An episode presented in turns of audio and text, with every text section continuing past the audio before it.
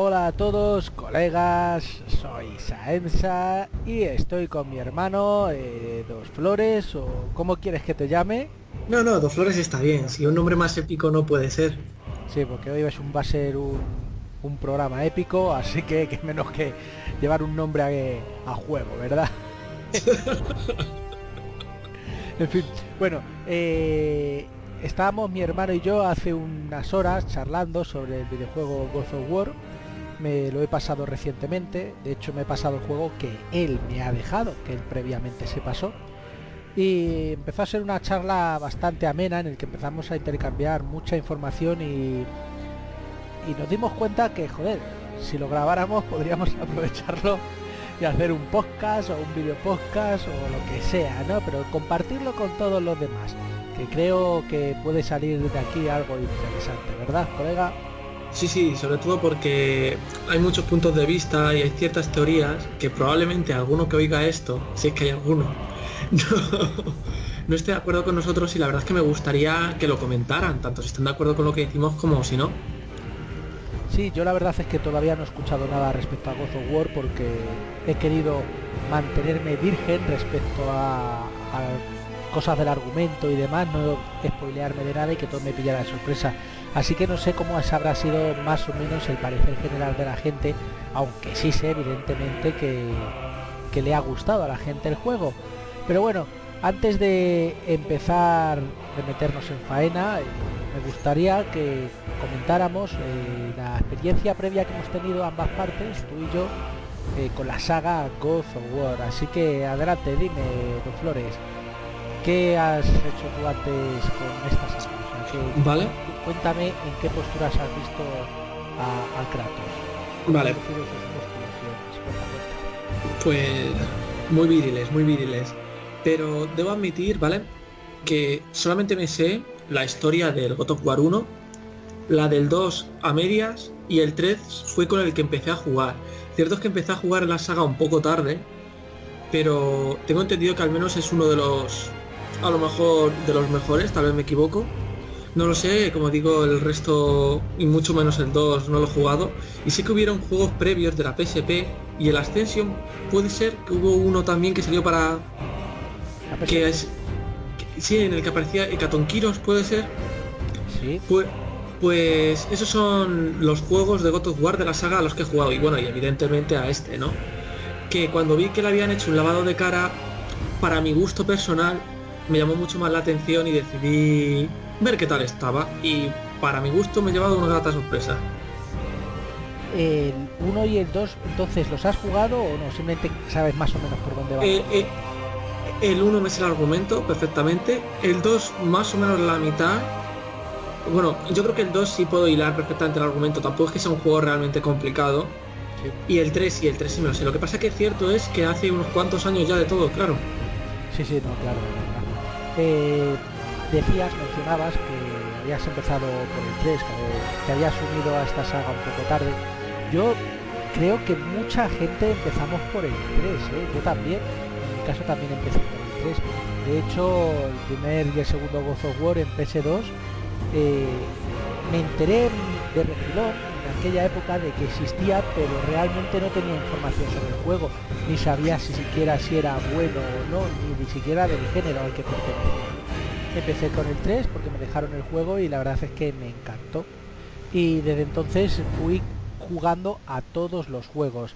Eh, este God of War, para el que no lo sepa, este nuevo título, es el octavo juego de la saga, el octavo.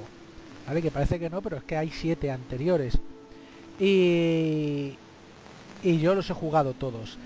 El God of War 3 fue con el que empecé, pero luego jugué al God of War 1, al 2, luego me jugué a los dos de PSP, luego jugué a uno que salió para Symbian, para los teléfonos Symbian, que también es canon, la historia que te cuentan, y finalmente la Ascension. Y tengo que decir que mi favorito de todos, incluso metiendo ya en este saco a este nuevo, es el God of War 3. No sé, quizá porque fue el primero que jugué y el que me descubrió esta saga, o, quizá porque realmente la suma de todos sus elementos me resultan más atractivos. No sabría evaluar realmente cuál de los dos motivos es. Pero bueno, eh, la verdad es que Kratos es un personaje que nos ha traído muchas historias, tiene un gran lore detrás y es en este juego, en este nuevo God of War, donde se desmarca un poquito de todo lo que vimos anteriormente, aunque no se olvida de sus orígenes. Eh, pero hay datos como por ejemplo que Kratos... Eh, Estamos en sección, por si acaso, quiero, quiero decirlo.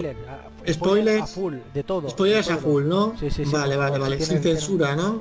Vale, vale, vale. Es, bueno advertirlo, pero claro, lógicamente, venimos a desahogarnos y a hablar de todo lo que queremos. Y nada, y esto también te lo digo porque probablemente tú no lo supieras. Eh, por ejemplo, uno de los de PSP se muestra al hermano de Kratos.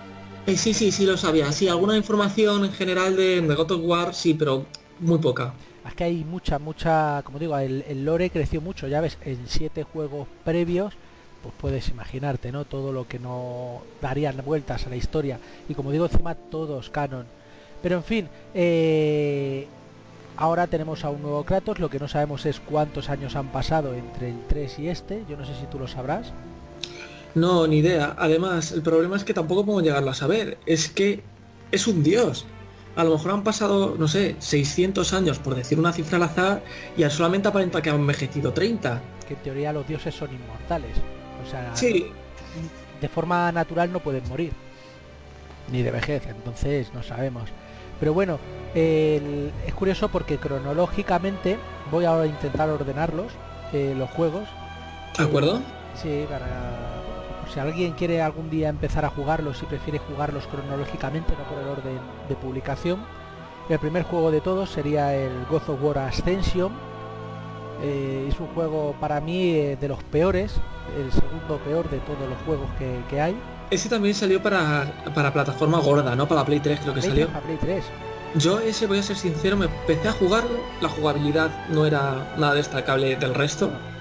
Y rápidamente me, me acabé aburriendo porque veía como si estuviera jugando al 3, pero, pero mal. No, sí, sí, peor. a ver, el God of War Ascension, el sistema de combate cambió ¿vale? Y de lucha. Mientras que en todos los demás anteriores juegos eh, Kratos pues tenía sus espadas del caos y, e iba desbloqueando nuevas armas potentes que, tan, que luego pues podías ir aumentando su nivel de fuerza y demás, como suele pasar en los hack and slash, ¿no? Aquí, eh, además de tus armas, lo que podías era coger armas sueltas por el escenario lanzas, martillos, eh, espadas, lo que fuera, ¿no? diferentes tipos de espadas y tal.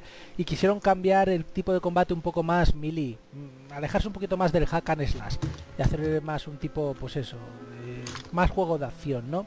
De hecho, yo creo que este nuevo God of War... Un, segundo, una inciso. Perdón, lo siento.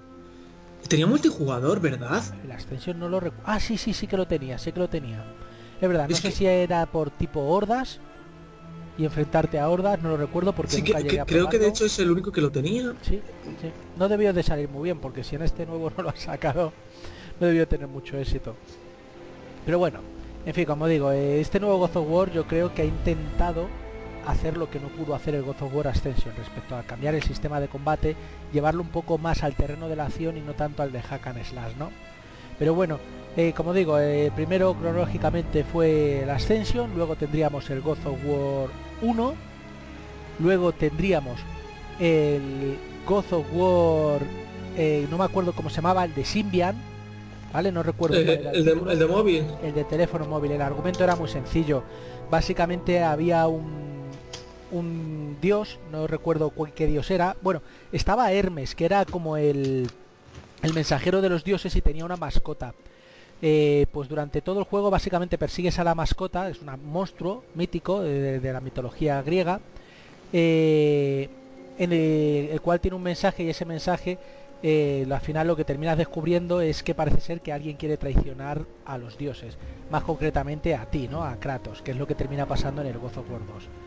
Ese juego es completamente prescindible, aunque era un juego de El Betrayal. ¿El? Betrayal. No recuerdo cómo se llamaba. Eh, no eh, el subtítulo no recuerdo qué cuál tenía, pero bueno, era de Symbian, solamente hay uno.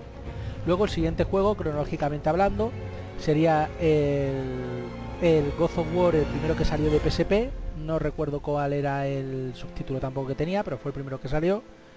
Luego ya sí sería el God of War 2.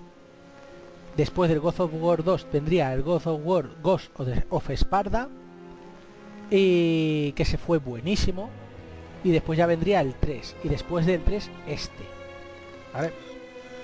Pues voy a hacer una pequeña discrepancia. Dime. Vale, mientras hablabas, ¿Sí? he estado buscando la cronología, de hecho, para Me he ver... equivocado, me he equivocado en ella. Entre el God of War 1, ¿vale? Sí. Y el God of War 2 van por orden el be- uno que se llama God of War Betrayal, que creo que ese es el que dices tú. El de Symbian, ¿no? Pues Sí. Sí, sí, mira, lo estoy mirando de teléfono móvil. Sí. Y después de ese va Ghost of Sparta. Ah, y después el 2. venía antes. God of Sparta es antes que el 2, entre el Betrayal y el 2. ¿Y, y el otro de y el otro de PSP, ¿dónde va? El otro se llama Chains of Olympus Ese, ese, sí. y va justo después de la Ascension. Es el segundo cronológicamente. Va antes que el primero. El primero de todos, no, no, no, el primero de todos es la Ascension. Y después el, el Sí, de sí, PSP que se llama Chains of Olympus. Buah, pues sí que lo recordaba mal. Pues menos mal que lo estabas mirando. Esto es por no documentarme. Menos mal que tenemos aquí a la amiga Wikipedia. La, la wiki, la wiki. Bueno, pues eso.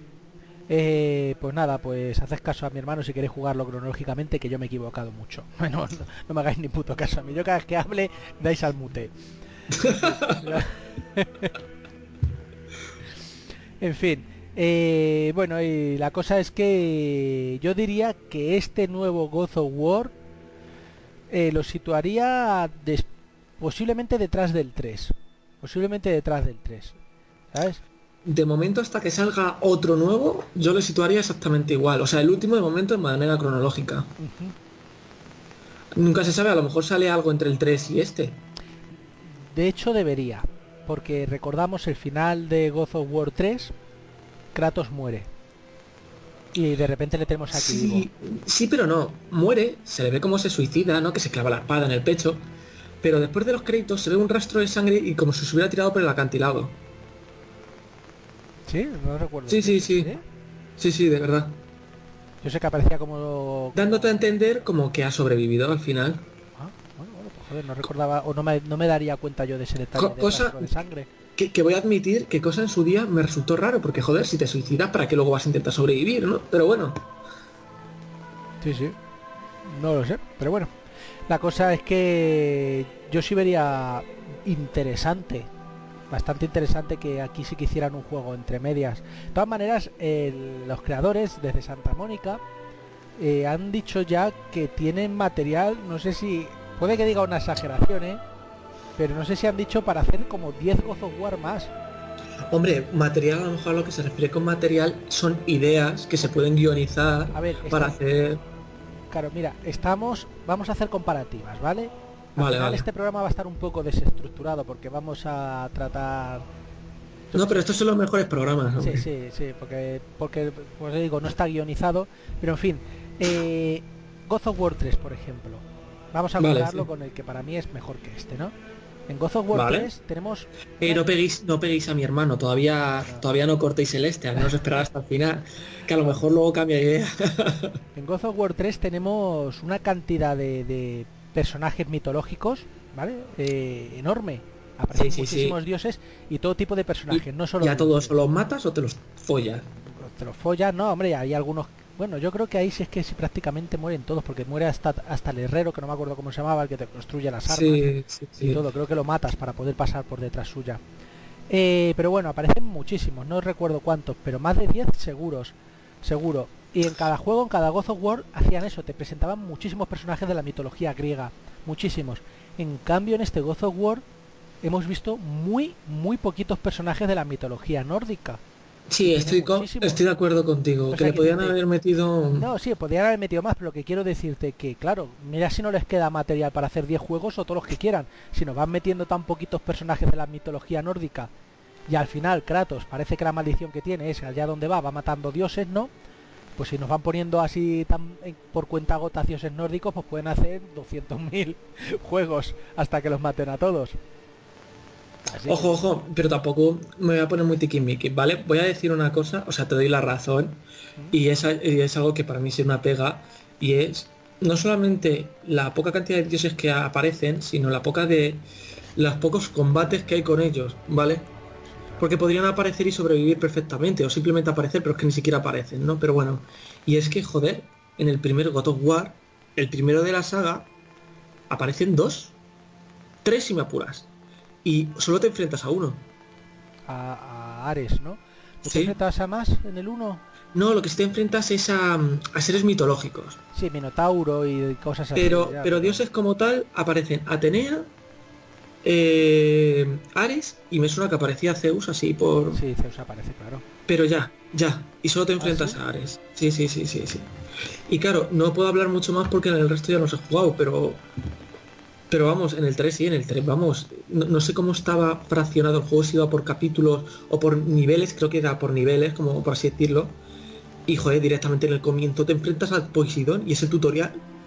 Y de, y, y- y de ahí vas tirando y vas tirando y vas Mira. tirando y... Eh, simplemente en el opening, o sea, vamos, lo que es en la introducción del juego, ves ¿De a, a- del 3, ves a un montonazo de dioses, ves a Zeus, a Poseidón, Ah, ves a- Olimpo, ¿no? claro, si ves a Hermes, ves a Hades, ves a a ¿cómo se llamaba el del sol? A Er- Eros, que se llamaba, ¿no? El dios del Ah, sol. Ay, no lo sé. Helios sería en todo caso. o Helios, o no recuerdo. Ves a todos los titanes, ¿sabes? Que empiezan a escalar el monte Olimpo, o sea, que personajes mitológicos ven muchos. Y luego conforme vas jugando te van saliendo muchos más.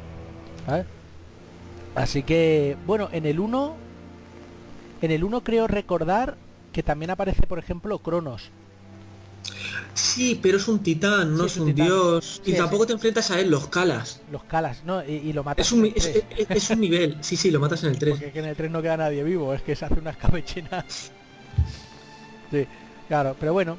eh, la cosa es que, lo que, que- a lo que iba, que material tienen muchos. Y luego si encima vemos cómo eh, en el juego nos dan detalles de que existen otros otras zonas con más dioses de otras mitologías, Sí, sí, ya, ya te lo dan por hecho. De hecho, cre- creo recordar que dijeron que de verdad tenían intención de llevar a Kratos a Egipto y a otros sitios, ¿eh? A ver, eh, sí, eso era algo que antes en la charla que habíamos tenido antes, habíamos empezado a hablar de ello, pero no, no profundizamos mucho. Hemos visto cuando aparece el panel de Tyr, aparece Uy, uy, uy, creo que, creo que a lo mejor nos estamos ya... A lo avanzando mejor... mucho, ¿no? Yo creo que sí. Bueno, en fin, pero da igual, vamos para adelante y para atrás. Y esto es para quien lo escuchará, quien haya jugado al juego, ¿sabes? Vale, hay un momento en el que en el templo de Tyr Sí, Eh, yendo con Mimir y Atreus, lógicamente, hay un panel en el que aparece Tyr y aparece en cada esquina un símbolo, ¿ibas a decir? Sí, ¿Era eso, ese? eso, era eso, era eso, que, que- que es como cada símbolo pertenece a una a una, A una mitología religión, ¿no? sí, Sea una mitología. Y se, y se supone que cada uno significa eh, guerra, se supone. Sí, eso es. Y- apare- pero- Sí, perdona, no te interrumpo. sí. No, no, no, nada, nada. Pero es que antes de eso, cuando vas a entrar a la a los tesoros de Tyr, bajas como una especie de ascensor y en ese ascensor vas viendo unos murales. Y el primero que se ve en uno de ellos es que se ve el panteón griego y a Tyr en él. Y más abajo del panteón, o sea, en el mismo mural, ¿vale? Pero en más chiquito aparece Egipto y aparecen otros sitios, como que Tyr ha estado en otros sitios. O sea, que te hace relacionar que existen todas las otras mitologías en este mismo universo.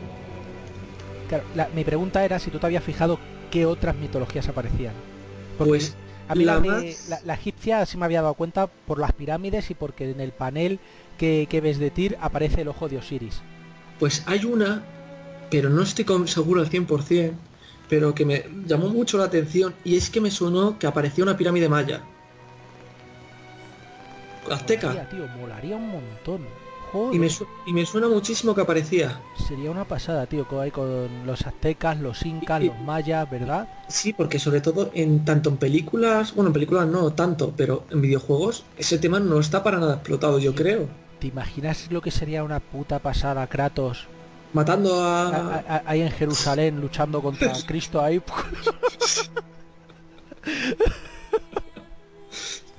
No, no, no, no, no, no, no, pero escucha, escucha, escucha, pero es que viendo tal y como está el God of War normal, tendrías que primero ir acabando con los apóstoles. Imagínate, tío, ¿sabes? y Judas ayudando ahí a, a Kratos. bueno, todos los oyentes cristianos han abandonado el grupo, no pasa nada. Hostia, imagínate, sería una pasada, ¿eh? O- o- ojo, a, a ver, no creo que lleguen a hacer nada similar, pero si lo hicieran, como mínimo tendrían dos huevos bien puestos. Tú, pero tú- tú imagi- tú imagínate que Kratos es un personaje que todos los juegos visita el infierno y el cielo. Imagínate visi- visitando el infierno ahí con, con Sí, ¿no? Y Sí, luego yendo a- al cielo ahí con San Pedro en las puertas de San Pedro ahí. Sí, y, y tirándose a María Magdalena también. Sí, sí, sí. A María, a María. María, tú no serás virgen nunca, ¿no? Joder. Y luego, y, luego la excusa de la palomita. Sí. Madre mía, madre mía, madre mía. Luego al final resulta que Cristo es hijo de Kratos. Sería un giro argumental de la hostia. Sí, sí, la verdad es que molaría mucho. Yo lo espero con muchas ganas. Yo creo que es el Sí. próximo God of War que va a salir, sí. Sí, sí, sí. Bueno, pues nada, pues eso, pues que ojalá se, se junte con otras mitologías. Hombre, la de los egipcios sería la hostia puta. Pero también la de los aztecas y mayas molaría un huevo. Incluso Sí. la- la- las orientales, las japonesas, ¿no? De- del sintoísmo y demás. Uf, pero eso ya sería mucho más complicado. Eso es algo ya que me atrevería a decir que es demasiado espiritual como para plasmarlo bien con un dios de la guerra. El problema yo ahí lo que veo es que, pues por lo mismo motivo por el que nunca lo harían con el cristianismo, ¿no? Y es que en Japón, aunque el sintoísmo, más que una religión, se ha convertido en una especie de filosofía de vida, pero le sig- siguen respetando mucho esa filosofía de vida del sintoísmo. No creo que les gustara ver a Kratos matando a todos, a toda su mitología que está tan vigente en su país. Pero, pero todavía queda la hindú y podría aparecer Shiva y todo eso también Sí, estaría sí, curioso. por ejemplo, porque además que decir, no importa ofender a los indios, esos no se van a comprar el juego, no tienen dinero. ¿sabes? Bueno chicos, eh, a partir de ahora dejo de ser su hermano. y no qui- quiero perder todos los vínculos que tengo con este Son los ser. vínculos legales, ¿no? Sí. No me hago responsable de las palabras vertidas en este podcast por mi hermano. Bueno, hemos perdido a todos los oyentes indo- indios que tenemos, no pasa nada. Hemos perdido a Apu, ¿no, cabrón? Nada, bueno, pues decir que, que esta- estamos... Madre mía, madre mía. Todavía apenas hemos hablado de Ghost of War, llevamos ya 40 minutos aquí de desfase. Esto es una locura. no, 40 minutos, no, 20, 20 minutos. Bueno, en fin, pues... eh, a ver, que, ¿cómo estructuramos esto un poquito? Mira, yo voy a empezar. Como ver, todo a el mundo ha hablado muy bien del juego, yo voy a adelantar que a mí God of War me ha gustado, como he dicho, probablemente le situaría el segundo de, de los ocho que he jugado como segundo que más me ha gustado. Pero hay cosas que no me han gustado, yo no le he visto un juego perfecto. Y hay cosas que so- sobre mi gusto, sobre mi gusto, han empeorado. No significa que realmente sean peores, pero para mi gusto han empeorado. Bueno, o a lo mejor te quieres... Bueno, sí, claro, que para tu gusto han empeorado, pero porque lo han cambiado en el Bueno, sentido sí, de que sí. la diferencia es muy grande para ti. Sí, sí, claro, claro, claro, a eso me refiero. Yo que sé, imagínate, a lo mejor hace un juego de fútbol de, de Kratos y a la gente que gusta el fútbol pues le gusta el juego y a mí como no me gusta pues no me gustaría el juego, ¿no? Pero en fin, a lo que me refiero, por ejemplo, eh, todo el combate con el hacha es un combate más tipo de acción, más individual. No te, no te enfrentas realmente a hordas de enemigos. Cuando vas con el hacha eh, puedes tener cuatro o cinco enemigos con muchos en el escenario. No es como lo que habíamos visto en los anteriores juegos, los hack and slash en los que podías tener 10, 12, 20 enemigos por pantalla, que eran masillas en realidad. ¿no? Sí, sí, e- eran minions. sí. Eran minions, eran... Sí, sí, pero bueno. Pero yo creo que también ahí radica un poco la, la esencia del, del hack and slash, ¿no? Ahora aquí lo veía ya más como algo de acción, más de me tengo que proteger, necesito usar mucho el escudo, ¿sabes? Necesito rodar mucho, tal. ¿sabes? A- a No ver. era como en el hack and slash en el que el ataque es tu defensa. Aquí no, aquí realmente la defensa era defenderte. Sí, sí. eh, vamos a, a- a compararlo, como dices tú, en el sistema de combate, ¿no? Principalmente es donde más ha habido el cambio y donde más se puede notar. Y como dices tú, a ver, en los primeros, o al menos en el 3, Sí. tenías dos ataques. A ver, había habilidades, poderes y otras armas, no lo niego. Pero había dos ataques. Que era cuadrado, era el ataque flojo y era muy rápido. Y el, y el triángulo, que era el ataque fuerte, que, que era un poco más lento, ¿no? Y te dejaba un poquito más vendido. Pero rompía guardias, escudos y cosas así. Sí, sí. Y a raíz de esos dos botones fu- han, funcio- han funcionado todos los God of War. Hombre, De hecho, combinaciones. de, de hecho tú llegas a este y, y es exactamente igual. Sí, sí. Hombre, a ver, yo no recuerdo, tú recuerdas que eran cuadrado y triángulo también. Es que no recuerdo yo cuáles eran los botones que tenías que usar en los otros God of War. No recuerdo cuáles Eh, eran. eh, eh, eran cuadrado y triángulo, eran cuadrado y triángulo. Y creo que también bloqueabas y rodabas para esquivar.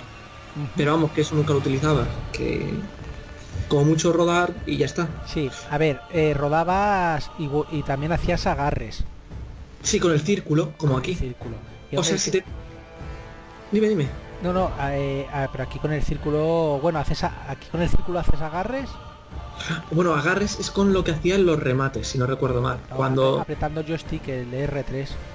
Ah, ¿Era, ¿Era apretando el R3? No, me refiero en este, en el nuevo, en el God of War. Nuevo. Ah, pues en el otro, en los viejos era el círculo con lo que hacían los agarres. Sí, sí, sí, hacía los agarres y podías pegar con ellos, con los enemigos muchas veces, o lanzarlos contra las hordas que te venían y demás. Tenías el tema del salto, claro, había mucho plataformeo en el War. Ah, sí, aquí ha desaparecido completamente. Absolutamente, aquí el personaje ya no salta, porque ya está mayor y las rodillas ya, pues, claro, ya tiene la- los meniscos ya afectados y no está para saltar. No, no, la edad, la edad. Eh, o sea, es menos frenético, tiene menos violencia, eh, ha perdido... eh, Bueno, vamos a, va- vamos a el plataformeo- ese, ese punto que has dicho tú. Tiene ¿Cuál de menos violencia. tiene menos violencia, sí. A ver, que esto también lo habíamos comentado antes en la charrilla que habíamos tenido nosotros. El juego ha perdido dos grandes eh, dos grandes de, señas de identidad que a mi parecer tenían los anteriores God of War. Dos señas que yo no reconocía en esos juegos y que aquí ya no lo he visto. Uno es el, el sexo explícito que había y la sexualidad, ¿no? El, el erotismo que tenían Eh, sí, la mitad de las mujeres que te encontrabas, eh, se- eh, los pechos los llevaba al aire, llevaba siempre. al aire. Era algo que iba siempre. Sí, sí, iba unido de la mano. Hombre, verdad es que aquí estamos en invierno y tal, pero bueno, ¿sabes? Que hasta los monstruos te se- los monstruos hembras aparecían con los pechos al aire. No reclamo tanto que en este God of War haya erotismo. El de hecho, sexo- aquí me hubiera el incluso sexo no me hubiera mal. gustado que hubiera habido. ¿Sabes? A mí no, porque este es un Kratos diferente. Este personaje es un Kratos diferente al, al otro Kratos de los otros juegos. Y no hubiera cuadrado, hubiera estropeado la historia, ¿vale? Pero que hubiera habido algo de erotismo, pues mm, lo hubiera agradecido. Igual que en Ascension no hubo sexo, ¿vale? Eh, pero sí que seguía habiendo señas de erotismo, ¿no? Simplemente, pero es eso, porque es de donde viene el juego y por eso lo he echado en falta. Y luego, el punto que habías dicho tú, la violencia. La violencia explícita. Este juego se ha rebajado muchísimo. Y aunque tiene algunas escenas un poco fuertes, no se cortan a la hora de que salga sangre, pero no son grotescos. No es, Es que- como en el God of War 3 cuando le raja la tripa a Cronos, que Cronos se le traga y se le empiezan a desparramar los intestinos. O cuando También- atravesaba a los centauros la tripa y los intestinos se esparramaban también por el escenario. ¿Sabes? O el, el- el ejemplo más descarado, que como habíamos comentado antes también, era a mí Mimir, ¿no? cuando le corta la cabeza con el hacha, que sí, que tú le das al botón para cortarle la cabeza. ¿Sabes? Que te hacen esa interactuación para que tú, pues, pues a lo mejor pues sientas un poco de incomodidad al hacerlo. Pero justamente cuando van a pegar el hachazo, la cámara se gira para que no veas ese golpe, para que no veas sangre, para que no veas nada. Ya luego directamente lo que la siguiente imagen es la cabeza en el suelo y que Kratos la recoge. En cambio, en el God of War 3, que para mí yo creo que ha sido el más agresivo de todos, cuando se enfrenta a Eros, ¿no? O Helios, el del sol, le Ah, agarra sí, de la Helios, mandíbula, Helios. ¿te acuerdas? Le da una paliza, le das una paliza que lo dejas reventado a hostias, lo, está molido y le agarra de la mandíbula, tira para arriba y le arranca la cabeza de cuajo sin, sin ningún arma de filo. O sea, directamente, o sea, la piel se Con manos empieza a estirar. desnudas. Sí, sí, con la mano desnuda. La piel del cuello se empieza a estirar, a rajarse y a romperse, sale sangre y tal. Y mientras el tío está gritando y la cámara no se mueve de, de ese plano, para que lo veas bien. ¿Vale? ¿Es necesario? No, no es necesaria esa vi- violencia explícita, pero para mí era una seña de identidad.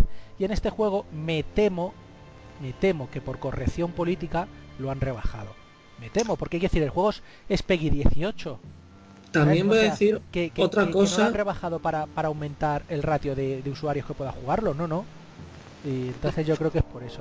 Sí, dime, dime, ¿qué ibas a Voy a decir otra cosa y no sé si a favor o en contra, pero cierto es que la violencia a lo mejor tampoco nos llama tanto en este, o sea, porque lo que tú a lo que tú pegas, lo que sangra ni siquiera es sangre.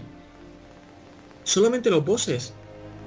De hecho, el enemigo común, el más básico, que son los Dragur, ¿no? como se pronuncie. Sí, que son como demonios de hielo y sale como una especie de líquido. claro, sale hielo o rezuman como lava y, cosas así. Incluso llegas Kratos y lo agarra y lo parte por la mitad, dando al círculo. Bueno, el círculo, el, el remate en este juego, ¿no? Te salir sangre, como dices tú, te sale pues un líquido azul o como dices tú, o si son de fuego, sale como lava y de hecho y de hecho, aunque tiene unos graficazos impresionantes este juego, en esos momentos no distingues nada.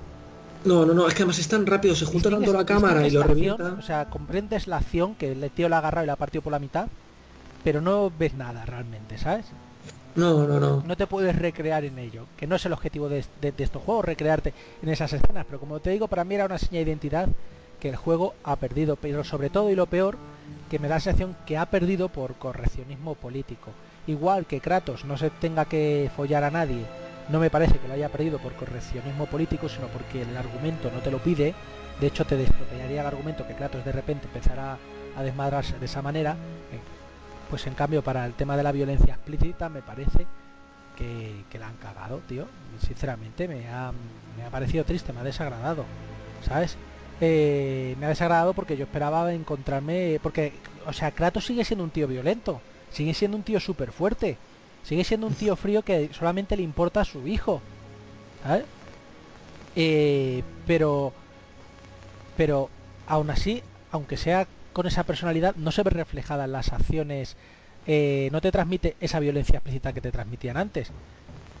Incluso los elfos estos, que los elfos no, no recuerdo yo si sangraban, salía como líquido negro, puede ser, ¿no? a ver, sangrar, iban a sangrar sangraban seguro. Pero no, no, recuerdo yo si tenían algún tipo de color o no. Y de hecho el remate de ellos era muy light, que les lanzaba la lanza y ya está, o les, clavaba la lanza y punto. No había. No, era visceral, no tenía un, un, finish him visceral. Es que, claro. Otra cosa que por ejemplo, pues he echado en falta es la variedad de armas. Tenemos dos la, hacha y las benditas espadas del caos. Joder, macho, pues yo no. Yo debo admitir de que para dos armas que hay, en ningún momento necesité de más. Quiero decir, ya, ya me daban lo que necesitaba, llevar más por llevar más me parecía un poco ridículo en este aspecto. Quiero decir, ¿qué, qué más quieres? Si el hacha lo hace todo ya. Si es... no sé, es una navaja suiza vikinga, si es que no no, necesitas de más armas, al menos para mi punto de vista. Y las, y las árboles de, habilidades están lo suficientemente bien como para que cuando llegues al final eh, tengas todo subido sin problemas. Si te llegan a meter un montón de armas. Bueno, pero simplemente tendrías que haber necesitado más recursos para, mejorarlas, que te hubieran metido más recursos durante el juego. O más, o más farmeo, irte a matar, porque sí. Bueno, eso no me hubiera gustado ya tanto a mí. Pero bueno, eh, yo sí he echado en falta eh, más armas pasa porque además eh, a mí el hacha no me terminaba de gustar por el tipo de combate que era. Yo cuando ya tenía las espadas del caos y el hacha, pues cuando me venían hordas, porque además es que se nota, tío, en el momento en el que tienes las espadas del caos, aumenta el número de enemigos en pantalla. Ya por fin te empiezan a salir bastantes enemigos. Claro, porque el juego ahí, cambia. No, no, es que recupera, ya ahí recupera el Hakan Slash bastante bien, ¿eh? no, no, y no solo, y no solo eso. O sea, no solamente hablo del sistema, hablo también de la historia ahí empieza la historia a cambiar un poco también. Se empieza a, a, poner un poquito más chunga, al menos para mi punto de vista. A ver, empieza ya a retomar contacto y aceptar su pasado. Y, Kratos acepta que tiene que, que, su pasado tiene que salir y, tiene que hacerse público, Entonces, bueno, pues como que lo que él le tenía oculto, esa parte suya, pues ya de repente la saca y yo creo que empezamos a ver un poquito más al Kratos del pasado. ¿Sabes? Pero bueno, lo que quiero decirte que, que empiezan a salirte más enemigos en pantallas. Entonces, como luchaba yo? Si había muchos enemigos, sacaba las, las espadas del caos. Y cuando ya me quedaban pocos o era un enemigo solo, los típicos cuando te aparece el típico ogro y demás, pues usaba el hacha. Pero bueno, pero yo he echado en falta más armas, sinceramente, ¿sabes? Pero igual porque es a lo que me tenían acostumbrado, que es mi opinión, no significa que que sea lo o sea que, no no no no sí, sí, sí eh, exactamente simplemente son dos cosas distintas y te decantan más por una no hay más ya está sabes Sí, sí. caso, que aún así, que decir, que yo estoy ahora mismo centrándome en los puntos negativos porque bondades tiene muchísimas y yo creo que todo el mundo se ha dedicado a decirlas ya, que las diremos nosotros también ahora conforme sigamos hablando del juego. Pero bueno, pero quiero desahogarme primero un poquito y hablar de las cosas que a mí me hubiera gustado que hubieran sido de otra manera. Por ejemplo, también que habíamos dicho, había pocos personajes y además de que hay pocos personajes, el mundo yo lo sentí muy, muy vacío. Muy vacío. ¿Sabes? Eh, porque todo te, encuentras civilizaciones todas derruidas. Todos los castillos a los que vas, la gente dentro ya ha muerto.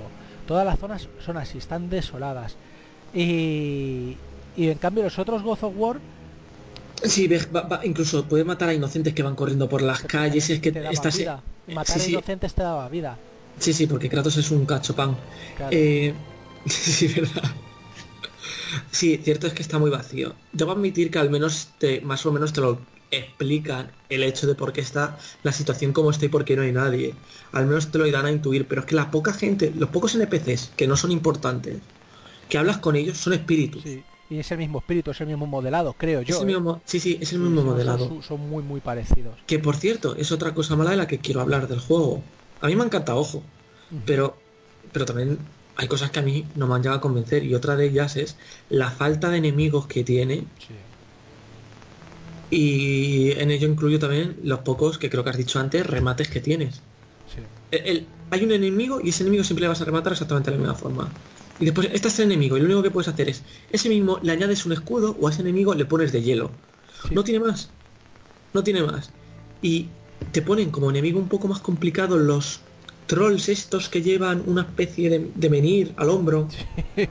Son Obelis, sí, es Obelis, va con el menir ahí, paseándolo. Y, y te lo ponen como si fuera un enemigo, como un boss al principio, pero luego es todo el rato el mismo, tío. Es todo el rato el mismo. Cambia el color y ya está, y punto. Que de hecho a mí, por ejemplo, cuando estabas en, en Helheim, en el infierno... Hombre, ahí al menos lo un poco. El corazón del guardián. Y sí, cambia, cambia los ataques porque el tío como se, que se teletransporta. Pero cuando lo veo digo, venga tío, otra vez el mismo diseño, macho. Que, va, que, esto en teoría es un boss aquí de, de nivel y me metes otro diseño de, otro ogro de estos. ¿Sabes? A mí sí me, ha sabido bastante a poco. Y, acompañado de esto viene también una pérdida considerable de momentos épicos. Este juego gana una cosa respecto a los anteriores, y es que tiene muchos momentos emotivos. Los otros eh, prácticamente no los tenían, ¿sabes? Sí, sí, ha cambiado un poco la epicidad por, por sí, sí, sí, sí, por, la, empatía. Por la, por la emotividad. Pero God of War también una de su señas de identidad era la epicidad, tío. Y es que era un no parar y un no parar. Y era intentar superarse continuamente, ¿sabes? Y, que te siguiera sorprendiendo cada batalla y cada tal. Y aquí es que... a, mí, a mí me falta aquí escalar un gigante de hielo y darle puñetazos. Sí, me, falta algo. Es que parece un de lo que acaba de decir, pero todos los God of War, en todos menos en este, acabas enfrentándote a un ser gigante. Sí, cierto es que al final está el cuerpo del gigante muerto, del del cincel. bueno, que no es un gigante, pero vamos, era el... ¿Cómo lo llamaban? Era el... Ay, no me acuerdo. No, no, no, si es un gigante, es un gigante. Pero si los gigantes no son gigantes. Eh, no, pero es que creo que además te decía que era además un gigante, de hecho creo que era de hielo. Y que se había congelado todo porque fue el último suspiro que dio. Ah, vale, vale. Pues no sé. Y de hecho, si te fijas, al final del juego, cuando vas a dejar las cenizas, está todo lleno de gigantes gigantes.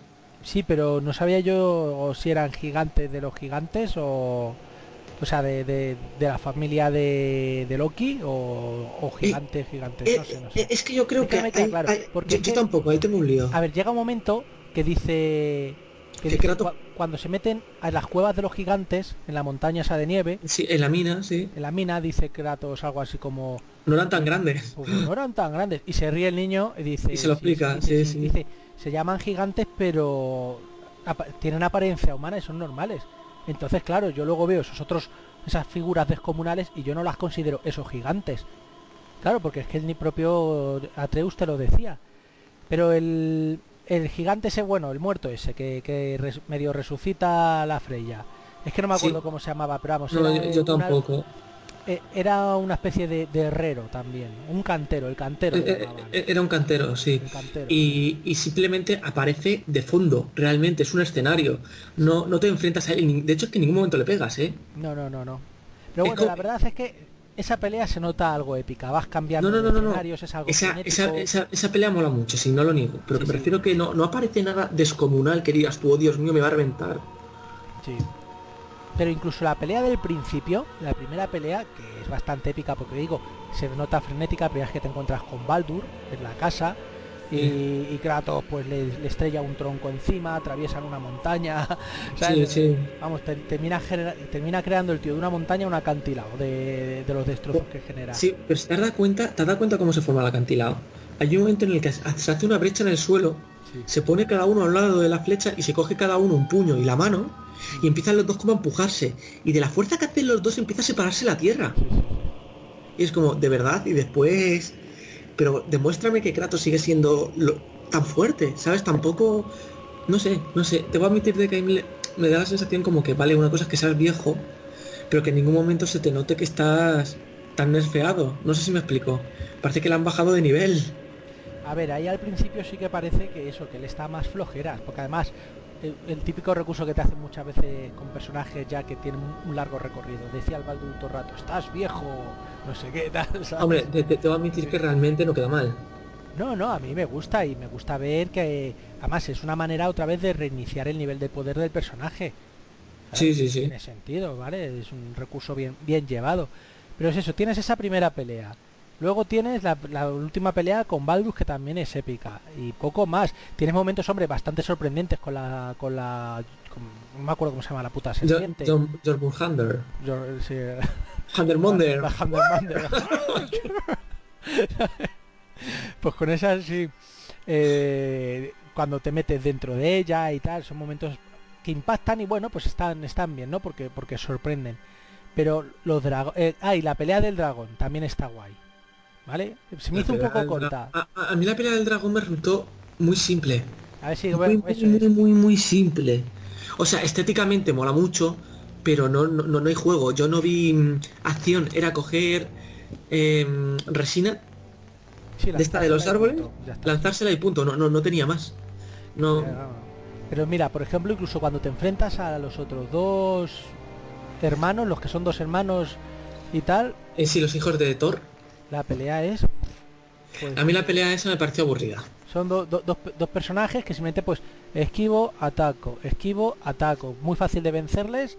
Y encima, como te hacen un ataque de estos que te ciegan, que te medio mm. ciegan la pantalla, pues ni lo ves. Igual cuando te enfrentas al jefe de los elfos negros, al líder, cuando ya les has destrozado todo el chiringuito y te vas a marchar de su reino, y haces, pues igual, pues una pelea sencilla, tal, el tío te, oscurece, te echa ahí ceguera, el hechizo de ceguera, ¿no? Sí. Eh, digo que, le falta mucho, tío. Ahí le falta, yo no sé, No, sé por qué, por qué no han podido. Porque además es que el juego ha tenido muchísimos años de desarrollo. No sé en qué ha fallado o por qué han tomado esa decisión los chicos de Santa Mónica, pero a mi parecer y ahí sí que me ha parecido ver que ha sido la queja más más común es eso. La de los enemigos, de bosses, sí. ya te digo yo que, es eso, que, los bosses venían directamente relacionados con los momentos épicos, ¿no? Y, y tal. Y bueno, y todas esas cosas son... ahora mismo no se me pasa nada más por la cabeza, todas esas cosas son las que a mí me han parecido peor y que me hubiera gustado que mejoraran. a, mí hay otra cosa que quiero añadir. Ah, vale, sí, dime. Quiero volver a remarcar de nuevo por decimoquinta vez que nos ha gustado el juego. el juego nos ha gustado, simplemente estamos diciendo cosas que para nosotros podrían haber sido mejores. Vale, y es que la banda sonora me gusta. Ah, bueno, es inexistente. Pero es efecto Hans Zimmer. La música que hay está bien con el juego. Fuera del juego no sirve para nada. y yo ahora mismo, ahora mismo solamente me acuerdo de una canción y porque era como vocal, sonaba como cántala, tío. No, no, no, no, no, lo siento, lo siento. La cucaracha, la cucaracha o algo así decía. Que... No, no, no. Pero que pasa completamente desapercibida. Y yo recuerdo, por ejemplo, que estoy convencido que tú ahora mismo coges la música del primer God of War o del 3 y parece canciones de Two, de Two from Hell. Mira, yo del 3 es que me acuerdo de canciones, esa es la cosa. Y, y yo nunca me he cogido la, la, música y me la he puesto de fondo. Pero me acuerdo. No, de, pero, te, de pero te, da. Claro, claro, claro. Pero es que aquí pasa inadvertida. Es, está bien porque está bien, pero es, vamos a decirlo claro, es mediocre. No, no va a llegar a ningún lado. Exactamente, pues muy buen apunte porque tienes, la, tienes razón. Yo estoy de acuerdo contigo. Aquí la música es mucho más ambiental. No es épica, o sea, no. ni siquiera emotiva. ¿Sabes? O sea, si tiene algún algún tema así que pueda destacar un poco en algún momento así crítico, ¿sabes? Pero ya está, pero como dices tú, fuera del juego no es nada. En cambio la de God of War había mucho mucha percusión, mucho tambor. En el, en el 3 me refiero y en los anteriores. Sí, sí, y, y, mucha voz, ojo, y mucha voz en las canciones. No, lo recuerdo. Pero bueno, a mí por ejemplo, ahora una cosa que no es que no me guste, ¿eh? Ojo, pero antes de empezar a entrar en lo que sí que me ha gustado mucho y empezar aquí a chuparle la polla a Kratos, ¿no? Eh, tienes que compartirla conmigo. Kratos tiene para nosotros dos y para todos los oyentes. no, que a mí, por ejemplo, me gusta más el Kratos de los otros juegos que este Kratos. Y paso a explicar por qué. Eh, este Kratos me parece que está mejor construido su personalidad, ¿vale? Porque los otros Kratos de los otros anteriores juegos era un ser agresivo, vengativo a más no poder y cegado, ¿no? Por la venganza. Y ya está. Y bajo bajo esa excusa se movían todas sus acciones. Este está más construido. Pero lo que me gustaba que conseguían hacer Santa Mónica con ese con el otro Kratos es que tú te sentías empatía por lo que hacía, querías destruir a los dioses como los destruías él, él, si veías civiles los matabas como los mataba él para conseguir vida y cuando te parabas a pensarlo te dabas cuenta que los anteriores juegos tú eras el villano del juego, que era lo que me encantaba del God of War, que tú eras el malo. En God of War 3 destruyes no solamente a todos los dioses, sino a toda la humanidad de ese territorio porque sí, se podrían decir que, destru matas... que, destruyes toda, todo Grecia, por así decirlo. Sí, claro, claro, todo el reino de Grecia, como voy a decirlo, sí. Porque con cada dios que matabas llegaba una plaga y mataba a la gente. Claro, matabas a Helios y el sol se apagaba y cosas así. Se apagaba, no, no, sí, sí, exactamente. Eh, lo destruyes todo y matas a todos, solo por venganza. Destruyes el equilibrio y te da igual las consecuencias y los daños colaterales. Ojo, ojo, que Kratos no es tonto, que mata a todos menos a Afrodita. Sí, es verdad, esa es la única. Y a, y a, las dos amigas que tenía por ahí al lado. Sí, sí. No, pero claro, es eso. Entonces, eh, lo de Santa Mónica conseguían que tú te pusieras de su lado, del malo. Es más fácil hacer lo que han hecho aquí, que tú te pongas del lado del bueno de un padre que quiere proteger a su hijo. ¿Sabes? Es más fácil pues, hacer, hacer, lo que han hecho en este juego. Y por pues eso te, me gusta más el Kratos anterior. Pero te, te voy a llevar la contraria. Bueno, te voy a llevar la contraria. Dime. Sí, es más fácil eh, sentir empatía con haciendo buenos actos y queriendo a tu hijo que siendo un cabrón. Uh -huh. Y eso es mucho más fácil. Pero cuando tienes un personaje que ha pasado por siete juegos siendo un cabrón, hacer que pase de ser un cabrón a un padre preocupado, creo que ese salto es mucho más difícil. Pero es que lo han hecho mal. A mí ese salto me parece fatal, por eso necesita un juego entre medias. A mí, o sea, que decirte, sí, vale, pues no sabemos cuánto tiempo ha pasado ni qué ha ocurrido, simplemente ahora Kratos es un tío que quiere una vida tranquila y proteger a su familia. Y que, ¿sabes? Y que ya no le gusta tanto destruir por destruir, aunque siga siendo un tío violento y todo lo que tú quieras. ¿Sabes? Y no le importe matar a una a una sociedad entera de elfos oscuros para conseguir su objetivo, que al final sigue haciendo cosas malas, ¿no? Pero pero tiene sus momentos de reflexión, ¿no? Eh, de cuando dice que hemos, muchas veces he matado a gente que se lo merecía, pero también muchas otras no, ¿no? Una de las cosas que le dice a Treus, le dice esa sí. frase que queda muy bien. Entonces te estás dando cuenta que él ha cambiado. Pero bueno, eh, a mí no me parece que hayan hecho bien la transición del Kratos hijo de puta al Kratos maduro este que vemos. Simplemente ves al Kratos maduro y te lo crees, pero no sabes cómo ha llegado hasta ese punto. Sí, sí. te ha sentado la cabeza. Ya también te da la sensación, también te da la sensación de que el salto temporal es muy como grande, ¿eh? es, es, muy grande, o sea, hay, da, hay da tiempo mucho, mira, como mínimo el salto temporal es de la edad que tenga Treus, como mínimo, o sea, eso es de cajón. Y, y joder, digamos que son, yo qué sé, 10 años, lo estoy inventando, ¿vale?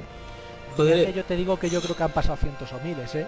Eh Sería capaz de decir. A, lo mejor, a lo mejor miles, no sé, pero cientos perfectamente. O sea, yo me lo creo a la percepción que me digas que esto pasa 200 años después que el 3. Y no queda nada mal. No, no, no, no. Pero claro, como en ningún momento te hablan de fechas ni nada, pues claro. Pero bueno, lo voy a decir que decir, no es que no me guste ¿eh? este personaje, pero sí es verdad que me gustaba más el otro Kratos, me gustaba más lo que consiguió Santa Mónica eh, con ese personaje que con este. Pero bueno, eh, ¿alguna queja más sobre el juego? Ya no nos quedan oyentes, ¿eh? Puedes decir ya lo que quieras. Ah, vale. No, no. Estoy intentando buscar algo que fuera demasiado grosero como para que te fueras tú, pero no. No, no, la verdad es que yo creo que ya lo hemos dicho todos, hemos dado bastante, le hemos dado ya bastantes palos.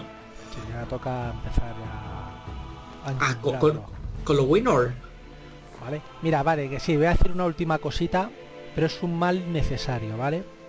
O sea, eh, es malo pero bueno.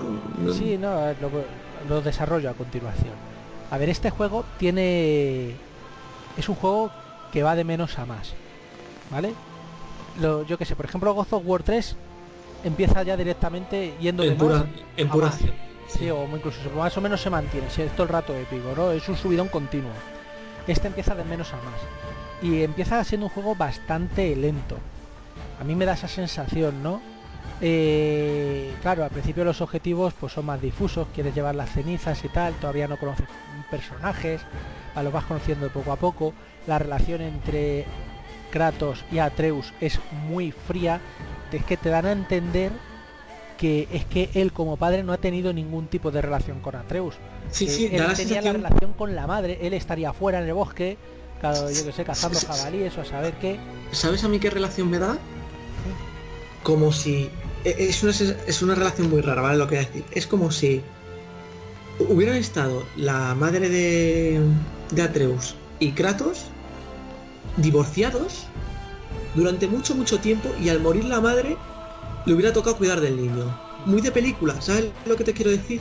Sí, bueno, sabemos que viven juntos, que no es el caso, pero sí que es. Sí, sí, sí, pero. Él, no conoce a su hijo, él está sí, distanciado de él.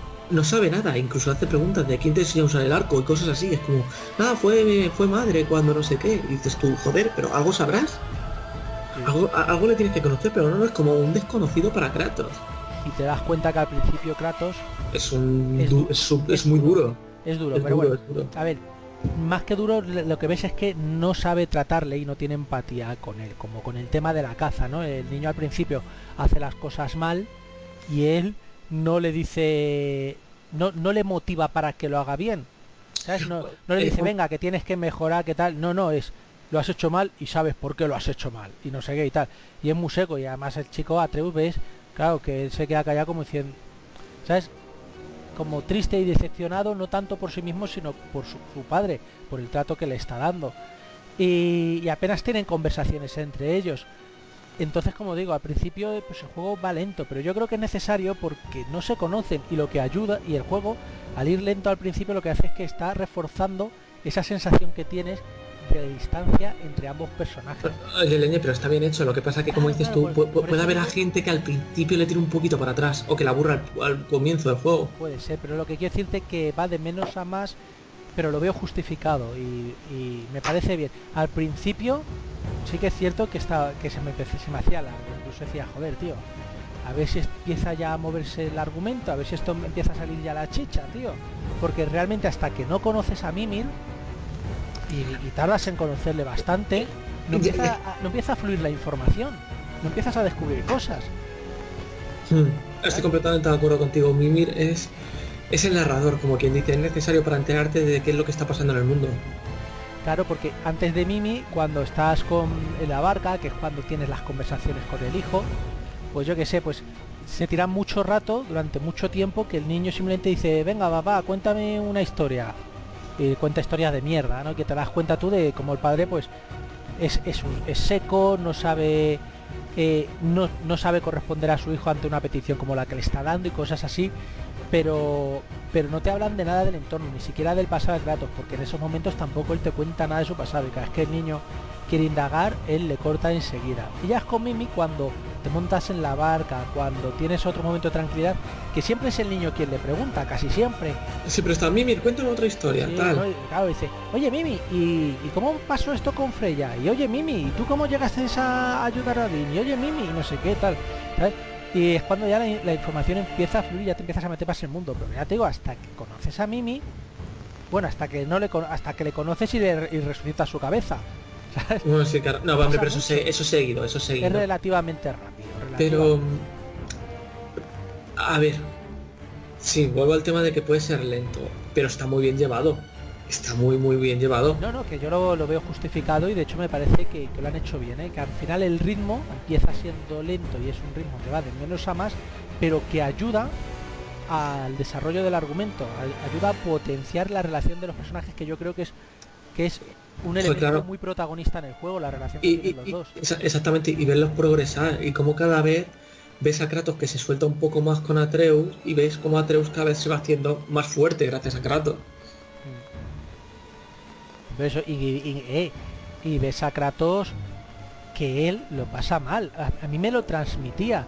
Me transmitía a Kratos muchas veces cuando tiene que intentar eh, decirle algo a su hijo de otra manera diferente que no sea tan dura, le, notaba incómodo. Eh, hay, una, hay una escena que dice muchísimo y está muy bien hecha.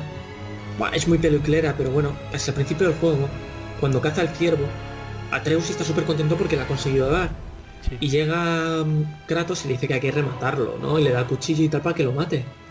Y ves cómo le coge la mano y atraviesa el este, ¿no? Y el niño se, y el niño se queda así como mirando al horizonte como pensativo y se ve como Kratos le va a poner la mano en el hombro pero de repente duda, en plan, como que no quiere tampoco... Sí, que no sabe, sí, sí, que es que no sabe si hacerlo, si no hacerlo, si expresar sus sentimientos. O por ejemplo, a mí un momento que me gustó mucho es cuando en la Elfrein se llamaba, el reino de los elfos, cuando se mete en el haz de luz, que le deja el hacha a Atreus. Ay, Dios mío, esa escena me gustó mucho, sí, sí, sí. Y, él se da cuenta como que está ahí la presencia de, su mujer, ¿no? De Fe, y, bueno, de repente sale y ha pasado un montonazo de tiempo, que han sido segundos, y el niño está atacado, ves que ha hecho una sí, sí, sí, sí, que, que, está, está, gritando a Kratos de que me has abandonado, me has abandonado. Y se, ve que él se siente mal. Y, después cuando ya sales del frame y ya montas en la barca para volver al, al portal, vamos, al... No me acuerdo cómo se llama, la estructura esta, el puente, ¿no? El Bifrost. Bueno, sí, el, puente del arcoíris, sí. cuando va, cuando van en la barca, se para un momento y, le dice le dice Kratos que cada uno expresa su dolor como puede, ¿no? Porque claro, hasta ese momento el niño cree que es que al padre le importa una mierda que haya muerto su madre, ¿no? Que haya muerto Feya, Fey. Y, claro, y te das cuenta que ahí mira, se acaba de abrir por primera vez. Ah, de decir algo que es seco, pero como queriendo decirle, ¿sabes? sí, sí, como soy, pero pero yo gestiono mis emociones de otra manera, ¿no? Sí, sí, es que además básicamente lo dice, o sea, dice, no te creas que tú eres el único que, echa de menos a, tu madre, ¿no? dice, lo que pasa lo que pasa es que yo lo llevo a mi, a mi, a mi manera o algo así. Sí, dice, cada, cada uno sufre el dolor de una manera diferente o algo así, ¿no? Y en ese momento además el niño, porque le está mirando, ya se da la vuelta y se pone ya de frente a ella a la canoa y le notas está, está muy bien llevado, tío, la narrativa y los sentimientos de los personajes. Y de repente a mí me dio la sensación como que el niño de repente se sentía un poco más feliz. Como que el, niño de repente había conocido un poco más a su padre, habían ha, empezado a estrechar un poco el lazo entre los dos y noté al niño eh, a gusto. animado, ¿no? Como más animado, más... Sí, sí, y ya, te digo, tío, me pareció tremendísimo ese, ese momento. Sí, sí, sí. O sea, para mí, voy a ser el niño. Para mí está genial, pero desde el principio al final, ¿eh? me parece que está muy, muy, muy, muy bien llevado. Incluso cuando tiene la parte del ibris, de la arrogancia absoluta. A mí ahí me pareció... Ahí me gustó porque me daban ganas de darle una hostia. Sí, sí, o sea, me pareció que, que es una actitud normal y me parece bien que la hayan reflejado, pero no como la han reflejado, tío cuando se dice que te refieres a cuando se entera que es un dios que empieza estos son mortales no sé qué sí sí sí a ver cierto, cierto es que el salto que tiene eh, eh, de repente es, muy brusco tío es, es, muy brusco pero también tienes que tener en cuenta que le estás diciendo a un chaval de 10 años o 9 años o los que tenga que es un dios y que es súper poderoso y que está encima por lo que, que, los demás. pero, que... que se han tomado mucho tiempo para desarrollar otros puntos y de repente se, se hace muy rápido. Ahí el ritmo sí me pareció que fue demasiado precipitado. ¿Sabes? Ese momento de subidón que tiene el niño, que de repente cuando ve a Sindri, el enano... Así le insulta y todo, sí, sí, sí. y, no tenía ningún no sé, tío, de repente fue muy, muy brusco todo. ¿Sabes? Que si hubiera habido algo más entre medias y que él hubiera empezado a coger más confianza, me pareció muy rápido. Igual, yo lo que hubiera hecho con este personaje es que si él hubiera sido capaz en una pelea de matar a un dios, por ejemplo, que hubiera hecho algo así, es que es como eso cuando mata al otro dios. Sí, sí, sí, y, además que le dice Kratos, déjale, déjale, y, va y... Súper cruel y no sé qué, y, de verdad ahí no me cuadro, tío, no me cuadro, me pareció ah. muy... O sea, o sea, me hubiera cuadrado ese comportamiento si hubieran desarrollado mejor es, la, evolución de, esa personalidad me pareció muy extremo de repente, de, verdad te lo digo, ¿sabes? Pero bueno, lo acepté y punto, ¿sabes? Además sabía que yo creo que... El, niño, el, niño lleva la rabia espartana en sus venas, tío. Sí, eso sí, además que, que cuando se cabrea le pasa, sale, sí, sale la ira espartana. Pero bueno, sabíamos, yo creo que todo el mundo sabíamos que, que, era una fase que tenía que pasar el chaval y que luego pues aprendería, ¿no? A, a... Pues si te soy yo sincero, llegué incluso a sopesar que en algún momento iba a haber algo chungo y como una de las tantas cosas que podían llegar a pasar, ¿no? Y si van a separar Kratos y Atreus y que Atreus en un futuro juego iba a ser malo y te ibas a tener que enfrentar a él. Loki es malo, ¿no? Mm, Loki es de naturaleza... Sí, sí, es malo. malo es que le llaman el embaucador. Y ya no hablo de Marvel. Mira, mira. ¿Sabes? Es que Loki siempre ha sido el embaucador. Loki en las en los poemas nórdicos y demás, ¿vale? Se le considera como el origen de todo fraude. Claro, es que es eso, es es un poco como Mimi, que por cierto, me, llamó la atención que tiene mucho en común Atreus y Mimi, ¿eh? Eh, sí, sí, sí, sí, sí. De, verdad, eh, eh, tanto en la personalidad, porque el propio Mimi menciona como al principio cuando se dio cuenta de que era tan inteligente y que, se, y que esa inteligencia y no normal. Poderoso, poderoso, como se aprovechaba de ello y quería estar por encima de todos y tal. Y me, recordó a... Vi el símil entre Mimi y... Y Atreus. Y Atreus. Hombre, es que esto es como todo, ¿no? Aquí en la mitología está igual que en la griega, mm. se podría decir que cada dios tiene un papel y un rol, ¿no? Pues si juntamos los dos que son que representan Loki y Mimir, van muy cogidos de la mano. Son además que donde su fuerza yace en el intelecto, que no es la fuerza bruta. Por ejemplo. Y bueno, pues yo ahí creo que se ve mucho. Y además el humor que tiene Mimir me gusta mucho, me gusta mucho. Está muy bien. Está muy bien. a mí el personaje Mimi me gustaba mucho. De hecho pensé que, que en algún momento moriría. Pero claro, Luego ocurre que es que este no es no son los God of War anteriores en los que todo el mundo muere. Que por cierto, ya te digo, estamos yendo de una punta a otra. Cuando cuando se van ya a Jokunheim este y se quedan los enanos con Mimi. Ah, yo diciendo pobrecito. Digo, yo, yo, pensaba, digo, estos, estos cuando vuelvan Mimi va a ser un cibor o algo así. han hecho una su armadura o algo así. y de hecho dice Mimi, me han tomado un montón de medidas y se han ido. Y, hostia, este le van a hacer algo, ¿eh? Los enanos le van a hacer algo. Y ahora es como hacer una, alguna especie de armadura imbuida con, con magia o algo. Ya verás, para próximos juegos. Pero bueno, en fin, lo, lo que íbamos con, el con la relación y demás y todo eso. Pues, por ejemplo, me gustó mucho, ahí sí que sí, el, el golpe de realidad que recibe Atreus y para volver a tener humildad. Ah, cuando está en Helheim. Es cuando, debido a su cagada, de que le dice el padre, le dice Kratos, que es cuando van a ir a Jotunheim por el portal ese que abren en la cima lo, de la montaña. Lo, rompe Kratos, sí. Lo rompe Kratos y que le está diciendo, pero lo rompe y le está diciendo al niño que se vaya, que se vaya, y como no se va, el otro le captura y todos los problemas que tienen a raíz de ese momento, que te haces una lucha encima del dragón, que también está bastante chula esa parte. Sí, sí, sí, porque es que además no tiene ningún corte, ¿eh? No, no, no, no, no, no, no tienen cargas, no da, no da esa sensación. Eh, y cuando ya terminan en Hell, en Helheim, ya te das cuenta que, que está reflexivo el niño y ahí le vuelve a cambiar la personalidad y vuelve a ser como... Hombre, lo primero que hace Kratos es echarle un rapapolvo. Unos cuantos, y le echa unos cuantos. Sí, y hay un momento, hay un momento clave, en, yo creo que en esta transición de otra vez a bajársele los humos, y es cuando se ve a sí mismo matando al- a uno de los hijos de Thor, al Magnus no, el otro. Sí, Claro, y, y- y empieza a decir, ese no, ese no ha podido ser yo, o algo así. Y le dice Kratos que sí, y le dice Kratos que sí, que ha sido él. Además le dice, porque es que aquí Kratos es súper reflexivo, y le dice Kratos que tiene que, que... que es algo que va a tener que arrastrar toda su vida, que no puede huir de ello. ¿Sabes? Igual que cuando... Es que es verdad, que Kratos es súper reflexivo en este juego. Igual que cuando Baldur quiere matar a Freya. Y claro, le dice, no vayas por el camino de la venganza. Sé de lo que hablo, no te, Sí, sí. no te llevará a ningún lado, tal, no sé qué, ¿sabes? En fin. Y ahí Freya, pues bueno, la verdad es que el personaje me, está, me, me- me gusta bastante y un personaje también bastante dramático.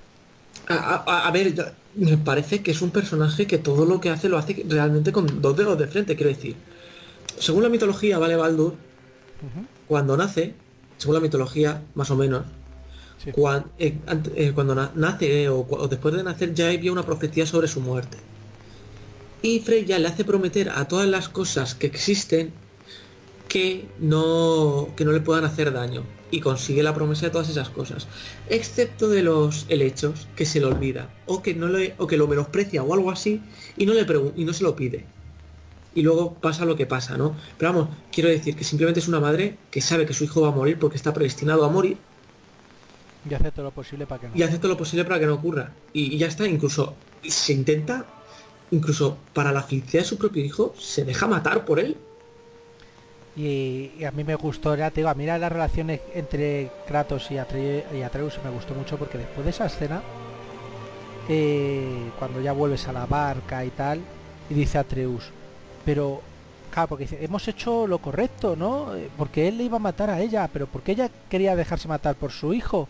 Y Sí, claro, dice, y tú, tú harías, y dice, tú harías algo, tú harías lo mismo. No, no, que- no, o sea, lo que dice Kratos era claro, exactamente, pero él no pregunta si tú harías lo mismo. Ah. Es Kratos directamente quien lo dice, que tiene más mérito, ¿no? Que le sale a él y dice, dice, yo también daría mi vida por ti o algo así, ¿no? Sí, creo que dice algo en plan de yo daría, eh, dejaría que me mataras y eso te salvaría la vida, o algo Sí, así algo dice. así. Yo también dejaría que me mataras si eso te salvara la vida. Y dices tú, joder, hostia, y ya empieza a abrirse, ¿sabes? Y de, y de hecho yo creo que en todo el juego, excepto eh, ya en el final, cuando esparcen las cenizas, en ningún momento le llama hijo, por ejemplo. Es lo que me gustó, que solamente le llama hijo al final del juego, tío. Y Siempre le llama ya- chico, chico, Y es cuando ya le echa una mano al hombro. Que está ahí Eh, que sí. varias veces ha querido como acercar así la mano, como esa mano de, de- de- para darle el apoyo, ¿no? Para decir, "Oye, Sí. aquí me tienes, ¿no? Y ahí es la primera vez. ¡Oh, qué bonito! Voy a poner a llorar. No pasa nada, recuerda todo lo que ha hecho Kratos en el pasado, toda la gente que ha matado. Es que somos con Afrodita. Y, y nada, a mí por ejemplo también me pareció bastante emotivo en la simpleza de la escena, ¿no? Pero te digo, es que me lo transmitía, tío, el personaje de Kratos, la resignación, ¿no? Y, y de cómo lo debe de procesar cuando están viendo ahí al final en Jotunheim los murales y él se da cuenta que detrás de un tapiz en una pared rota Él está ahí tirado. está ahí la como si él estuviera muerto y Atreus detrás de él sujetándole, ¿no? A lo mejor en una escena en la que él ha- le, le ha protegido a propio Atreus o no sé. Pero claro, él no le dice nada a Atreus. Atreus está comentando todo el mural y esa parte la ve él y se lo calla y no dice nada. Y claro, dices tú, hostia, en este momento Kratos acaba de ver su futuro y sabe que va a morir en brazos de su hijo. ¿Sabes? Eh, y ahora tiene que gestionar eso, tío, ¿sabes? Y tiene que resignarse porque es el destino. Sí, sí, y, y se lo tiene que callar y comer. Y, y, Pero tío, vamos. y- yo no sé si es que yo estoy ahora mismo muy muy receptivo o qué, pero de verdad es que me lo transmitía. Me tran- y, esa resignación de, de Kratos yo la sentía. Es tío, que las, lloraba. ca- la- las caras, las sensaciones, los gestos que tienen los personajes están logradísimos. Están logradísimos. Pero es que incluso en combate, el ataque cargado del hacha de Kratos que es un ataque muy básico, ¿no? Que era apretar el R2, ¿puede ser? Sí, dejarlo Que, pulsado, sí. que lo dejabas pulsado y miraba un poquito así como hacia atrás a la cámara y se muerde el labio de abajo y se le ve como que se está, como que se está mordiendo el labio de abajo antes de dar el golpe, como llenándose de ira, ¿sabes? O sea, tiene esas cosas que dices tú, joder, macho. Es que parece una película casi Ujú. de, de las sensaciones que transmite más que de uno en un videojuego. Sí, sí, sí, sí. O- otra cosa que quería hablar sobre Atreus es la curva, no solamente emocional que pasa, sino de aprendizaje que tiene. Y es que es muy cierto. A lo largo de- de- del juego, ves que Atreus, sin que tú le digas nada, lucha cada vez mucho mejor. Ah, sí, hombre, bueno, entre las cosas porque también le vas aumentando las habilidades. No, no, Al no, sí. principio casi no sirve de nada que pidas que lance flechas y luego para mí era esencial tenerle ahí la No, no, no. Sí, sí, sí, pero es que tú a lo mejor tú vas por ahí luchando y veías de fondo a Atreus haciendo cosas. No sé si me explico. Que, que sí, a ver, lógicamente está con el sistema de habilidades que tú le vas implementando y eh, mejorando a Atreus. Pero que al principio es un inútil. Ah, Al principio... Sí, no, perdona, ahora te lo comento, sí. No, no, nada, nada, dime, dime. No, eso. Que cuando Atreus se vuelve un capullo, un niño rata, ¿no? Ah, sí, vuelve- de- de- déjate manejarlo, hace lo que le da la gana. Sí, sí, a veces, a veces lanza alguna flecha si se lo pides, pero la mayoría de veces no, pasa de ti como de la mierda. Eh, Sí, sí, Y sí. el sí. puto niñato de los cojones. Pero me pareció un detallazo que lo hicieran, ¿eh? Sí, sí, sí. Además es en la mina, es en la mina, de hecho. Sí, sí, sí, porque lo sientes, sientes que, que, que está pasando de ti como una mierda, que se está en, se está volviendo un, un puto Que se, que, tío. que se cree mejor que tú en ese momento. Sí, sí, sí, sí. Mola, mola, tío, me, me, me, gustó. Le eché en falta porque ya te digo, yo ya ha llegado No, un pero- punto Pero, que, pero que a- había antes, de, aprendido a luchar manejándole a él también, pero que me gustó que lo hicieran. antes de que llegue esa pelea, hay un momento en el que directamente aparece un enemigo y sale corriendo a Atreus, se le sube en el cuello y empieza a apuñalarle.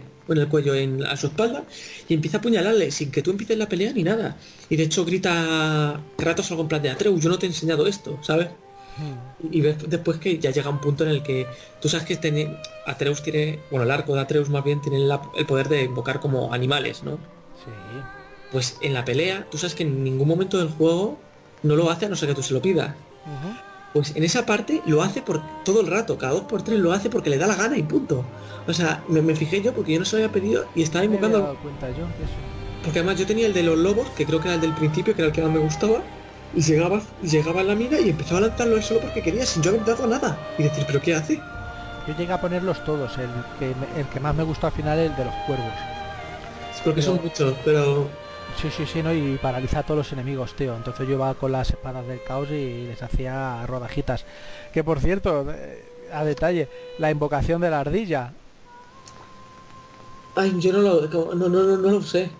Hay una cosa curiosísima, tío. Que, que habla. La ardilla.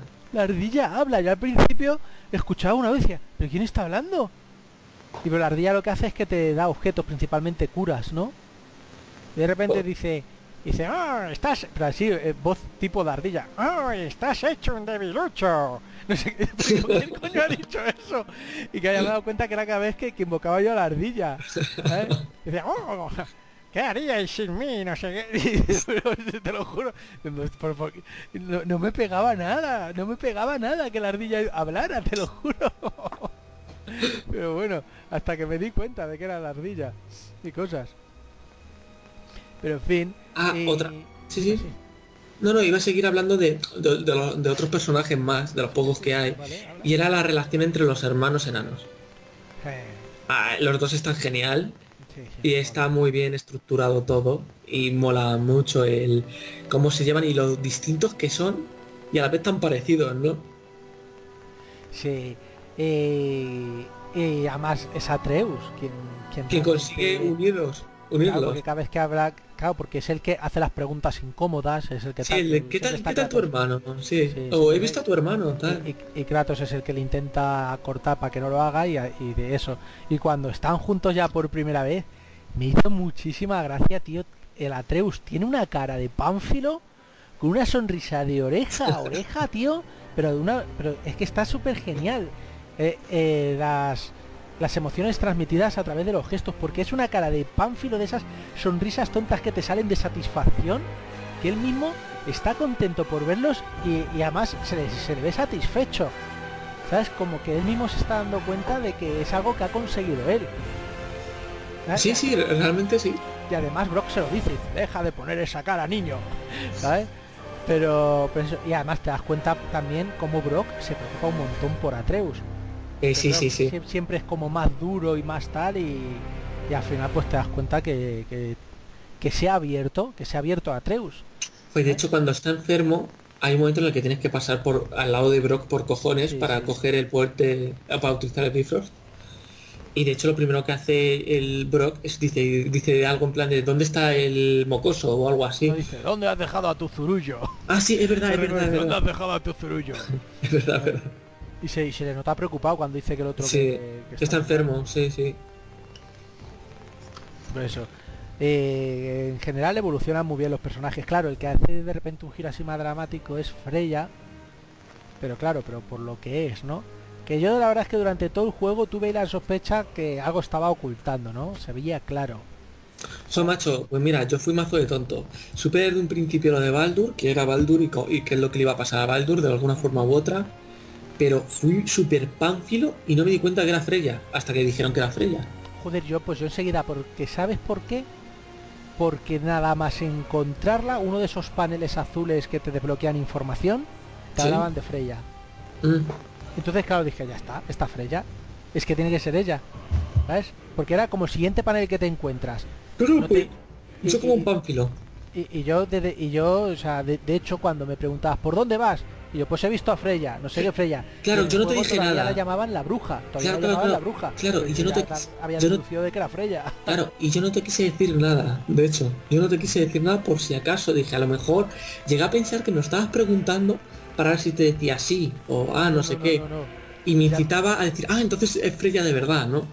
Y era como, prefiero no, no, decir lo- nada. Lo, di por sentado, pero yo, es que tú sabes bastante de mitología nórdica, yo No, apenas sé. bueno, bastante no, simplemente En sé un poquito. Conmigo, en comparación conmigo, sí. Pero, y de verdad, yo conozco algunos nombres. Y como habíamos mencionado antes, yo sé más de la mitología nórdica por Marvel que, que la de verdad, ¿no? Y, por ejemplo, como me explicabas antes que Loki no es hermano de Thor, Eh, no, no, no, no, no, Ni- Pa- pa- para nada. Es más, en la mitología, Sí, pero que, que en, la, no- en la nórdica no es hijo de, de Odín. De hecho, ¿el qué, qué, perdona? En la, La no, no, no, no, no, no, no, no. es hijo de Odín. No, es más, es hijo. A ver, el problema es que el origen de Loki no está muy claro en la mitología, ¿vale? Pero técnicamente es hijo de dos, de dos gigantes. Y de hecho, Odín considera a Loki como un hermano. Hasta que, hasta que Loki mata a Baldur. Que entonces ya se le va la mierda. Pero Odín le considera un hermano, un amigo. No en ningún momento es su hijo ni nada parecido. A ver, cierto es que volvemos a hablar que estamos hablando de un videojuego y el videojuego se toma las licencias que le corresponda o le que le dé la gana para que para que llegue a cobrar un poco más de sentido o que le apetezca porque sí, ¿no? Y no pasa nada. Pero vamos, no, no, no. O sea, Loki y Odín no tienen lanzados sanguíneos, como quien dice, ¿no? Vale, vale, por, eso ya te digo que yo soy muy ignorante en estos temas y tú sí sabías más. Entonces yo dije Freya, vale, sé que es un nombre nórdico de una diosa y no sé nada más, ni siquiera sé qué tipo de divinidad es. A ver, yo por ejemplo lo de los Vanir y los Aesir sí lo conocía un poco más. Y el tema de que había estado con Odín y tal, eso sí lo sabía. Pero por ejemplo el tema de que por ejemplo que Freya ha sido exiliada y castigada y que no puede, que se ha quedado en Midgar y no puede ir a ningún otro reino. Sí, Todo eso creo que es, inventado, ¿no? es una es un invent, sí, creo que es licencia suya. Pero vamos, co- como te digo, sé cositas, pero tampoco sé mucho. A lo mejor sé un poquito más que tú, pero tampoco te creas que sé. Y claro, y Brock y Sindri sí también son personajes de la mitología, ¿no? No son inventados. Pues no tengo ni idea. Porque según dicen Fo son los que crearon el martillo de Thor. Eso dicen, sí. Aunque también se. Se suman muchas cosas. Pero sí, mira, lo, ac- lo acabo de buscar, ¿vale? Y Brock y Sindri, eso me. Brock, eh, mira, primera línea de, de la wiki, ¿vale? Lo leo. Ajá. Brock era un enano hermano de Sindri. y, y su historia puede encontrarse en la creación de algunos de los artículos más poderosos que tuvieron los Aesir. O sea que sí. O sea que sí, entre ellos está el, el martillo. El Myojin, ¿no? El, sí, es que no sé cómo funciona. El Mjolnir, el martillo de Thor, sí. Bueno, pues ya está, pues sí, todos los personajes son todos los que aparecen ahí, hasta los dos hermanos esos chufas que los matas como nada. y ya está.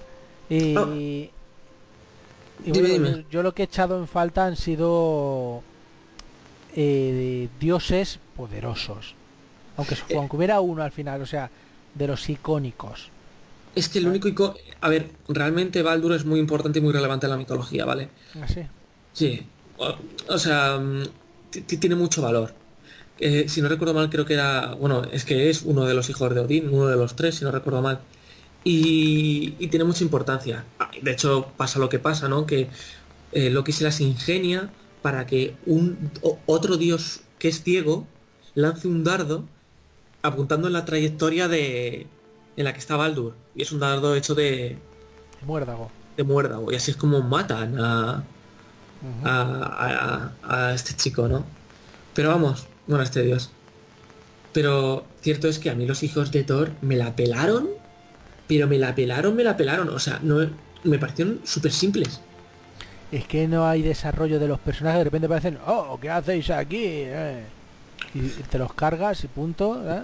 El otro una suya y luego lo matan y ya está, ¿sabes? Es que no... ¿Tú te acuerdas de que a la primera vez que vas a Helheim hay un momento en el que cuando ya consigues el corazón del, del guardián, se aparece una nube y aparece la cara de Zeus? sí.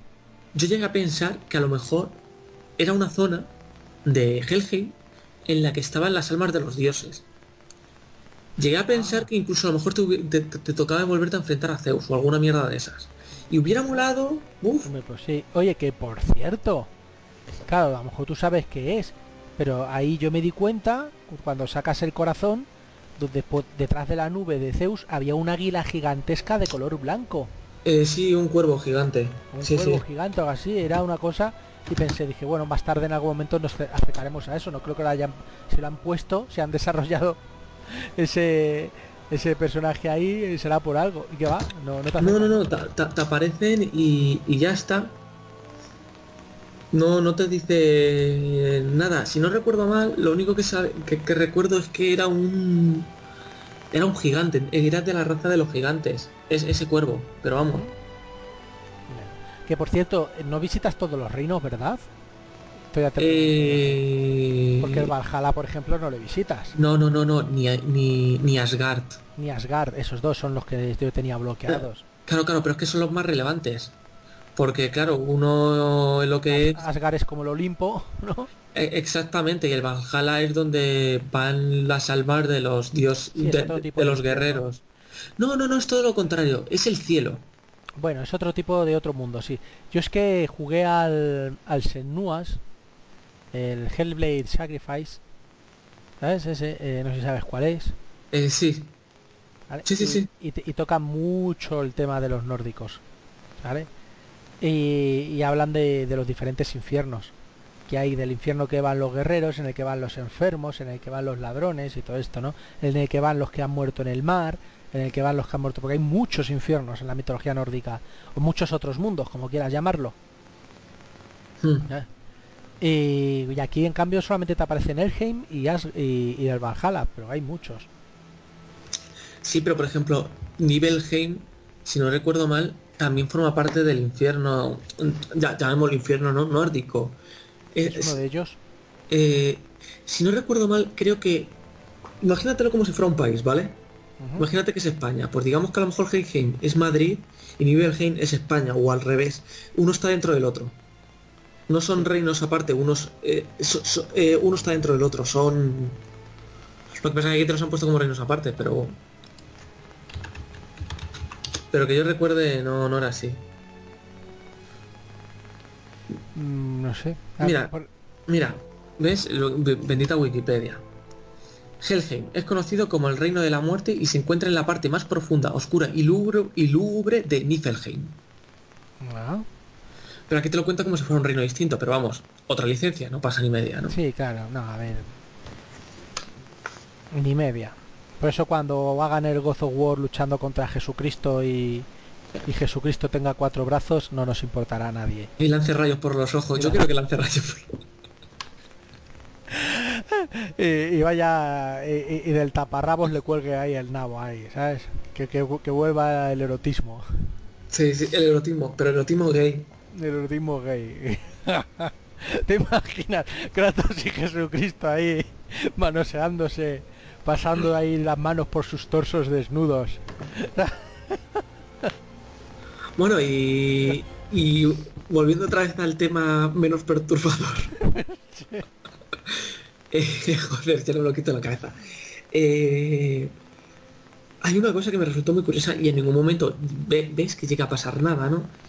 Y es que, si te das cuenta, todo lo que haces es porque la madre quería que lo hicieras. O sea, Sí, claro. Eh, ¿me entiendes, no? A lo que me quiero referir. Es que, la- es que la madre sabía todo lo que iba a ocurrir. Eh. la cosa, la madre lo sabía. Porque los murales, en teoría, están hechos antes de que hayan nacido eh, ni Atreus ni nada de eso, ¿sabes? Sí, sí, sí, pero no solo eso, sino que en el principio eh, tú estás talando árboles que marcó eh, la madre de, de Atreus, Sí, sí. de, de Fey. Y con esos troncos es con los que hace el, el este, la, la pira. sí. Después lo quema y coge los polvos. Y tiene que ir hasta Jotunheim. Y te das cuenta, cuando están en lo alto de la cumbre y lanzan los polvos, parecen polvos de hadas. De hecho, se van flotando como si fuera mágico. O sea, quiero decir, hay como una especie de ritual en ello. Y yo creo que de alguna forma u otra, esto es una hipótesis mía, va a resucitar a los gigantes. Pero yo creo que los gigantes no están muertos, simplemente ya no están ahí, no se sabe dónde han ido. Pero si estaban todos muertos tirados entre las montañas. Pero vamos, no, pero vamos, a ver, vam- vamos, a ver, vamos, vamos. a ver. Es que volvemos al tema Pero de es que que, no nos hemos de, enterado ¿los de... son, ¿los gigantes son gigantes o no son gigantes? Porque Claro, te dicen que no son claro. gigantes. Y si es verdad que te encuentras gigantes, pero no son de la raza de los gigantes. Claro, claro, es que no ¿qué es estoy muy seguro, El claro. cantero que está muerto, es un gigante, o es que están los gigantes y luego aparte están los gigantes de hielo. A lo mejor son dos razas diferentes. Y los que vemos muertos son los gigantes de hielo. Es que yo creo que es un gigante de hielo el cantero. Sí, hombre, por lo que dices tú de que cuando murió y el último aliento y todo eso. Sí, sí, te lo dicen que con el último aliento con- congeló el, el, el poblado donde estaba, que por eso estaba así todo lleno de hielo. Verdad es que mola, gigante. ¿eh? Tenían, No, no, esa parte mola. que haber luchado contra él. ¿eh? Coño, ya está. Es verdad, están los gigantes y los Jotun, de Jotunheim. Que son los gigantes de hielo o qué. Ni idea, ni idea. Los Jotun son a lo mejor los, los grandullones esos que había muertos Lo- ahí en lo- lo- los Jotun son los gigantes, gigantes. Luego están los gigantes, ¿no? Después están los gigantes que son menos gigantes, yo creo. Que son normales, que son de tamaño humano.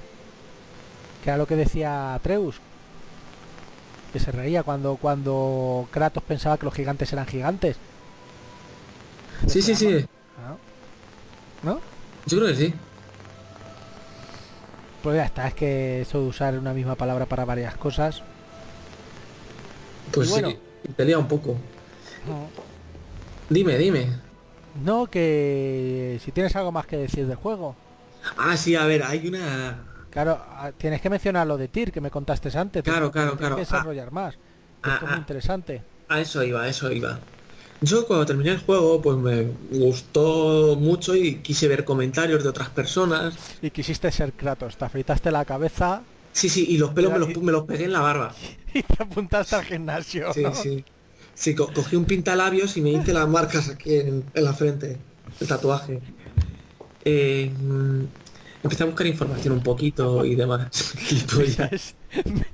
Viste que no dabas para Kratos y te, te pintaste de azul y te has quedado en blanco. No pasa nada.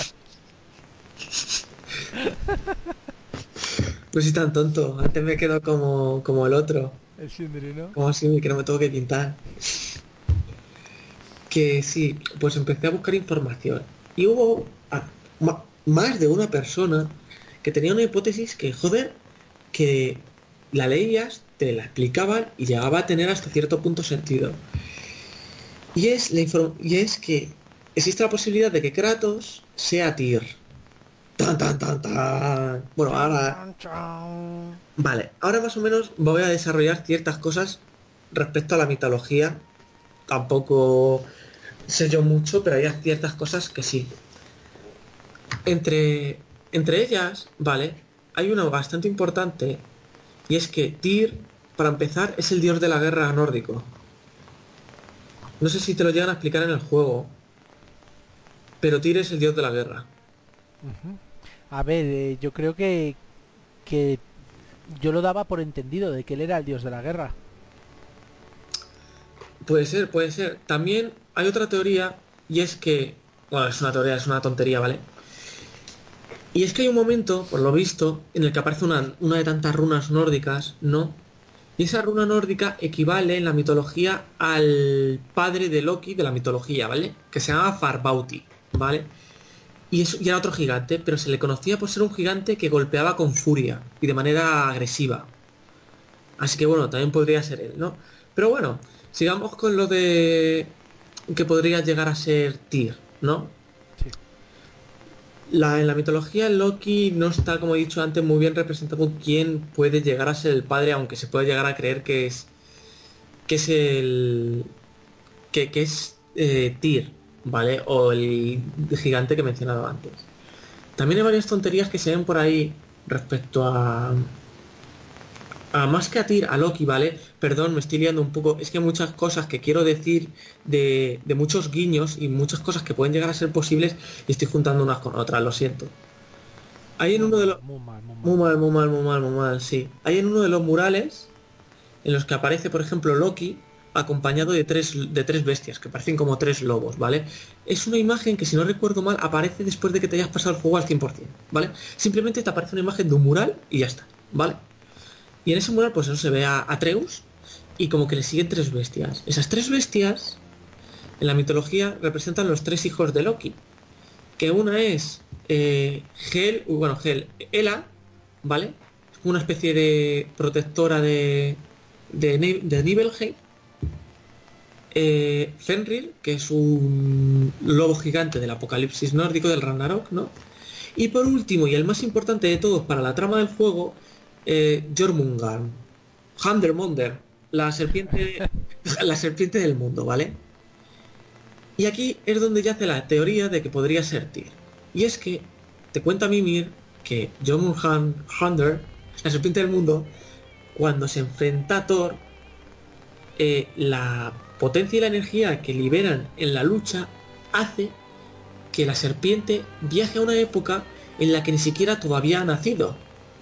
Y dices, joder, vale, ahí hacen una referencia a viajes en el tiempo. Que no es la primera vez porque en el God of War 2, de hecho, viajas al pasado. Hmm. ¿No? De hecho, para derrotar a Zeus. Sí, sí, eso es. Vale.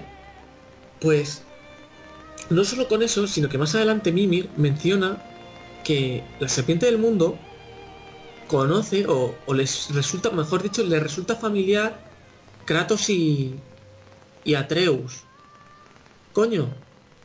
O sea, podría ser que en un futuro Atreus tenga Jormungandr y, y en la pelea contra Thor pues vuelva la serpiente al pasado y, y acaba de conocer a su padre siendo un niño. ¿No? Podría llegar a ser una hipótesis. Sí, sí, no, no, claro, si eso sería una paradoja temporal, cíclica, podría ocurrir. Otra de las cosas de las que dicen de que podría llegar a ser Kratos, Tyr, es aparte de todos los sitios en los que va y en los que viaja y de que sea el dios de la guerra, es que en el mural donde aparecen en los sitios en los que ha estado Tyr, el primero y en el que mejor te lo representa es el panteón griego. Otra de las cosas es que fíjate qué casualidad que, en los tesoros de Tyr, fíjate qué casualidad eh, se encuentra una urna con- de Kratos. Y además también Sí. uno de sus vinos preferidos. Hmm. Sí, no, de, al lado de su tierra natal, decía. Sí, sí, sí, sí, o sea, fíjate qué tontería, pero joder, no. Y que Tyr, cerca del Ragnarok, debido a uno de los hijos de Loki, eh, Fenrir el lobo, pierde un brazo. Y en el mural en el que está muerto Kratos, da la casualidad de que está como descolchado o que no aparece bien, como si le faltara un brazo. Y joder, podría ser perfectamente que más tarde podamos llegar a manejar a un Kratos manco si de verdad pudiera llegar a ser Tyr. Ojo, que a mí me molaría mucho, aunque no sé cómo utilizaría la espada del caos, también te lo digo. Sí, claro, o sea, estamos hablando de que el Kratos de ahora, en un futuro, se transforma en Tyr y puede viajar al pasado. Eh, Viajar al pasado y hacer todo lo que hizo Tyr. Claro, y hacer todo, lo- o sea, y, y viajar a todos los otros reinos. De, de hecho, Tyr te cuentan en el juego que que, estaba aliado con los gigantes y que intentó ayudarlos y protegerlos. De hecho, por eso el tema de la llave, el tema de no poder llegar a Jotunheim y todas esas cosas fue gracias a Tyr, porque quería evitar que, que le pasara lo que los pasó a los gigantes, ¿no? Pues oye, que me parecería una pasada que lo hicieran, ¿eh? Porque además ahí van a jugar con el tema de las paradojas temporales, que a mí eso es que me apasiona, me, porque me vuelve loco, ¿no? O sea, es, son cosas tan extrañas, pero que al final que tienen tanto sentido. A mí me gustaría, me gustaría un montón, y además por lo que dicen, ¿no? Eh, la propia Jotunheim, eh, no, la Jotunheim no la... Jotunheim no, no, la, serpiente, la Jochen Handelmander esta. Sí, la serpiente del mundo. claro, como ella misma viaja en el tiempo para, para antes de que naciera cada vez que lucha con Thor, ¿sabes? Eh, pues a mí me cuadraría y además no sabemos dónde está Tyr. ¿Por qué? Pues porque Tyr es... No, es más... No, no, no, claro, exactamente. En la historia, en ningún momento, ni siquiera Mimir lo sabe, dice que desapareció. Que no se sabe qué ha pasado con él. A ver, hay una cosa que dice y, y eso todavía al menos Kratos no lo tiene. Y es que Tyr también tenía los dos ojos que eran gemas, ¿no? Como lo tenía... Ah, sí, sí, sí. De hecho, claro, de hecho utilizan la cabeza de Mimir como, como puerta para, para llegar a Porque dice que solamente se los daban a aquellos a los que los, los gigantes confiaban, ¿no? a, ver, tiene sus carencias, ¿no? Como por ejemplo lo de Tyr y perder el brazo. Pero es que son tonterías, como por ejemplo la estatua de Tyr.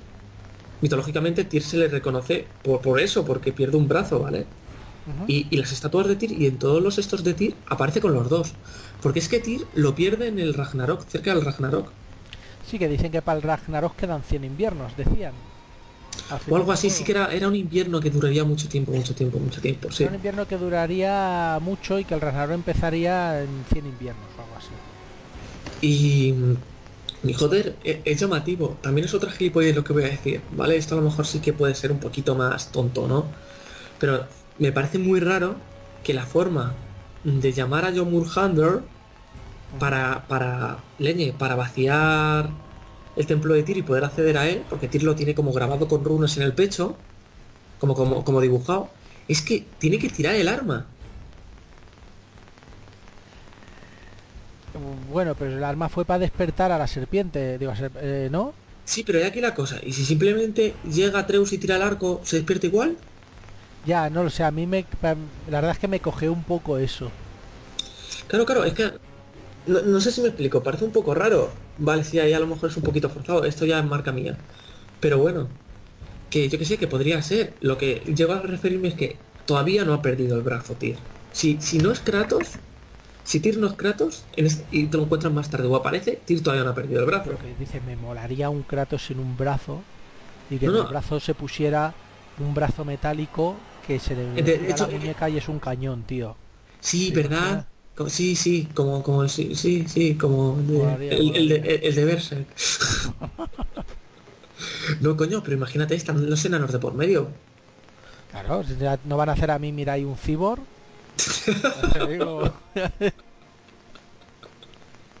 un golem, ¿no? Sí, sí, sí, sí. Y, ya verás, ya verás. y bueno, pues eso, hay alguna que otra teoría más, ¿vale? Y, y, detalles estúpidos, como por ejemplo, yo no lo pude ver, tampoco me hubiera dado por verlo. Y es que al principio la primera pelea con Baldur, ¿vale? Eh, tú sabes de que atraviesas una montaña utilizando un árbol de ariete y hay una especie como de roca que tiene como un dibujo y tal, pero claro, no llegas a verlo bien.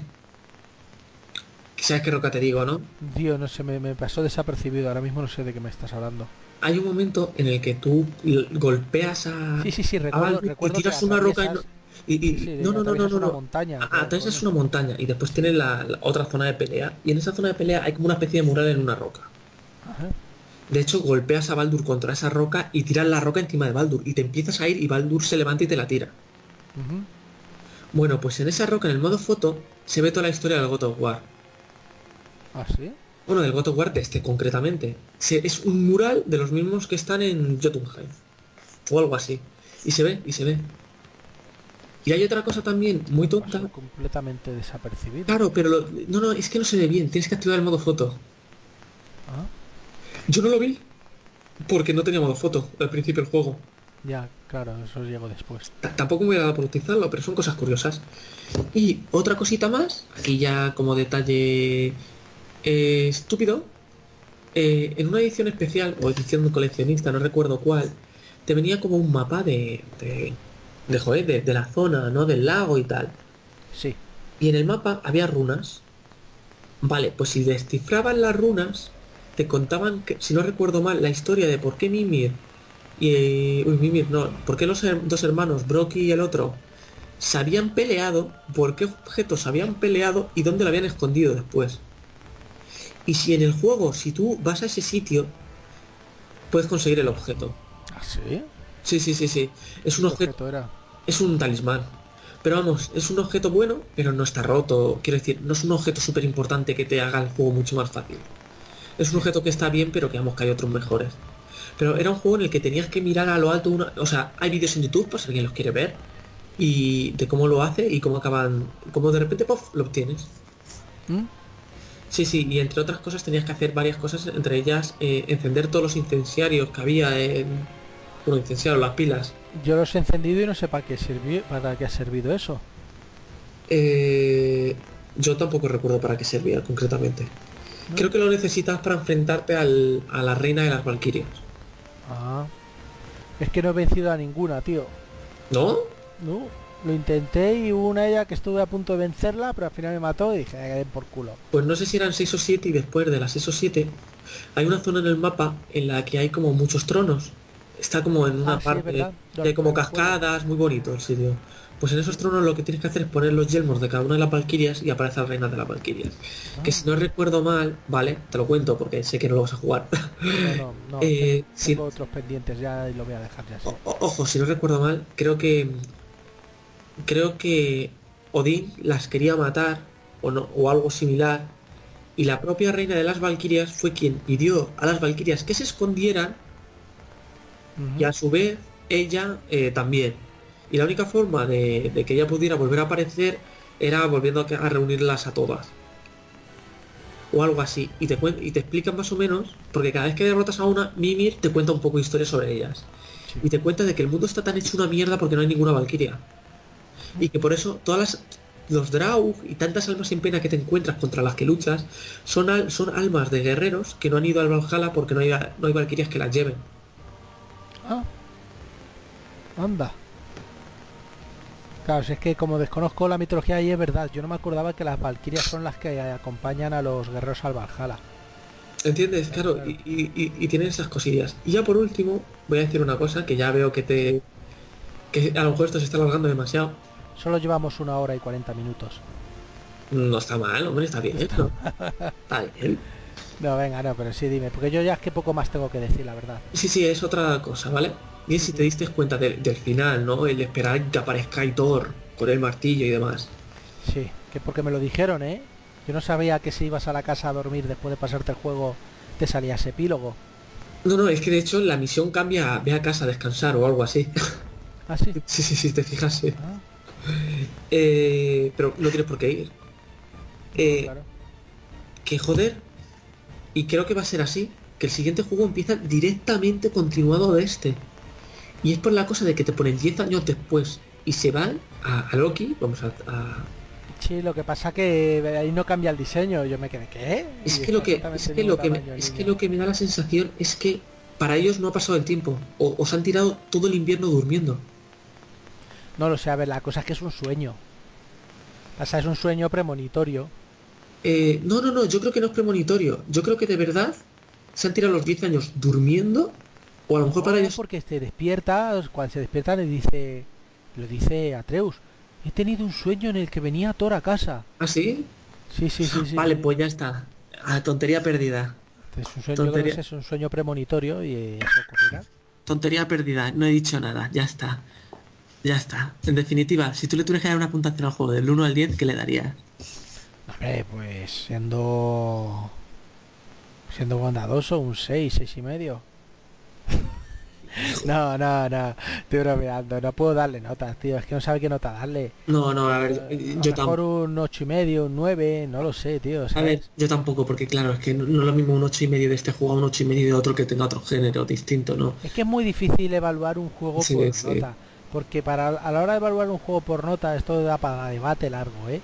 Es que tienes que Es que hay muchas cosas que tienes que tener en cuenta. tienes que partir de si es un triple A o no lo es. Porque tú no puedes medir, medir por la misma vara un juego de un de estudio independiente a Eh, un claro. Ahí, ahí estoy de acuerdo, de que juegos que ves que han tenido menos dinero y que la desarrolladora no ha sido, no es una desarrolladora tan potente, y a lo mejor te hacen un jueguecillo que es mediocre y a lo mejor le da más puntuación que si te lo hace un triple A.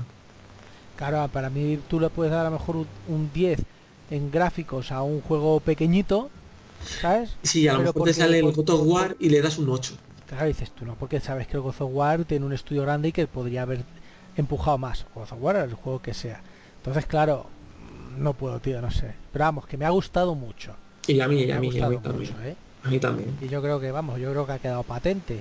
Pasa que también, pues igual que me ha gustado mucho, pues hay cosas, como todos los juegos, que como cada uno tenemos nuestras opiniones y nuestros gustos, pues hay cosas que a mi gusto personal, si hubiera sido de otra manera, pues me hubiera gustado más el juego y ya está. Muy bien, yo creo que hemos dicho ya muchas cosas, Yo ¿no? creo que con esto hemos acabado, ya no nos queda ningún oyente. Eh, No, no, ninguno. eh. de camino unas cuantas denuncias. Eh, escucha, porfa, para el siguiente vídeo, dinos qué religiones no hemos tocado ya las terminamos de hundir. y ya las terminamos de hundir a todas. Bueno, colega, pues nada, un placer haber compartido estas palabras. que ya sabía yo que aquí va- nos iba a dar para debate ¿eh? Sí, sí, sí, sí. este tema. Cuando empezamos a hablar esta tarde por teléfono dijimos esto lo vamos a reservar para un podcast porque vamos para largo. ya veis. Bueno, pues nada, Dos Flores, sigue por ahí matando dioses Sí, sí, sí, sí. Que sí, que sí. y, y pervirtiendo jovencitos.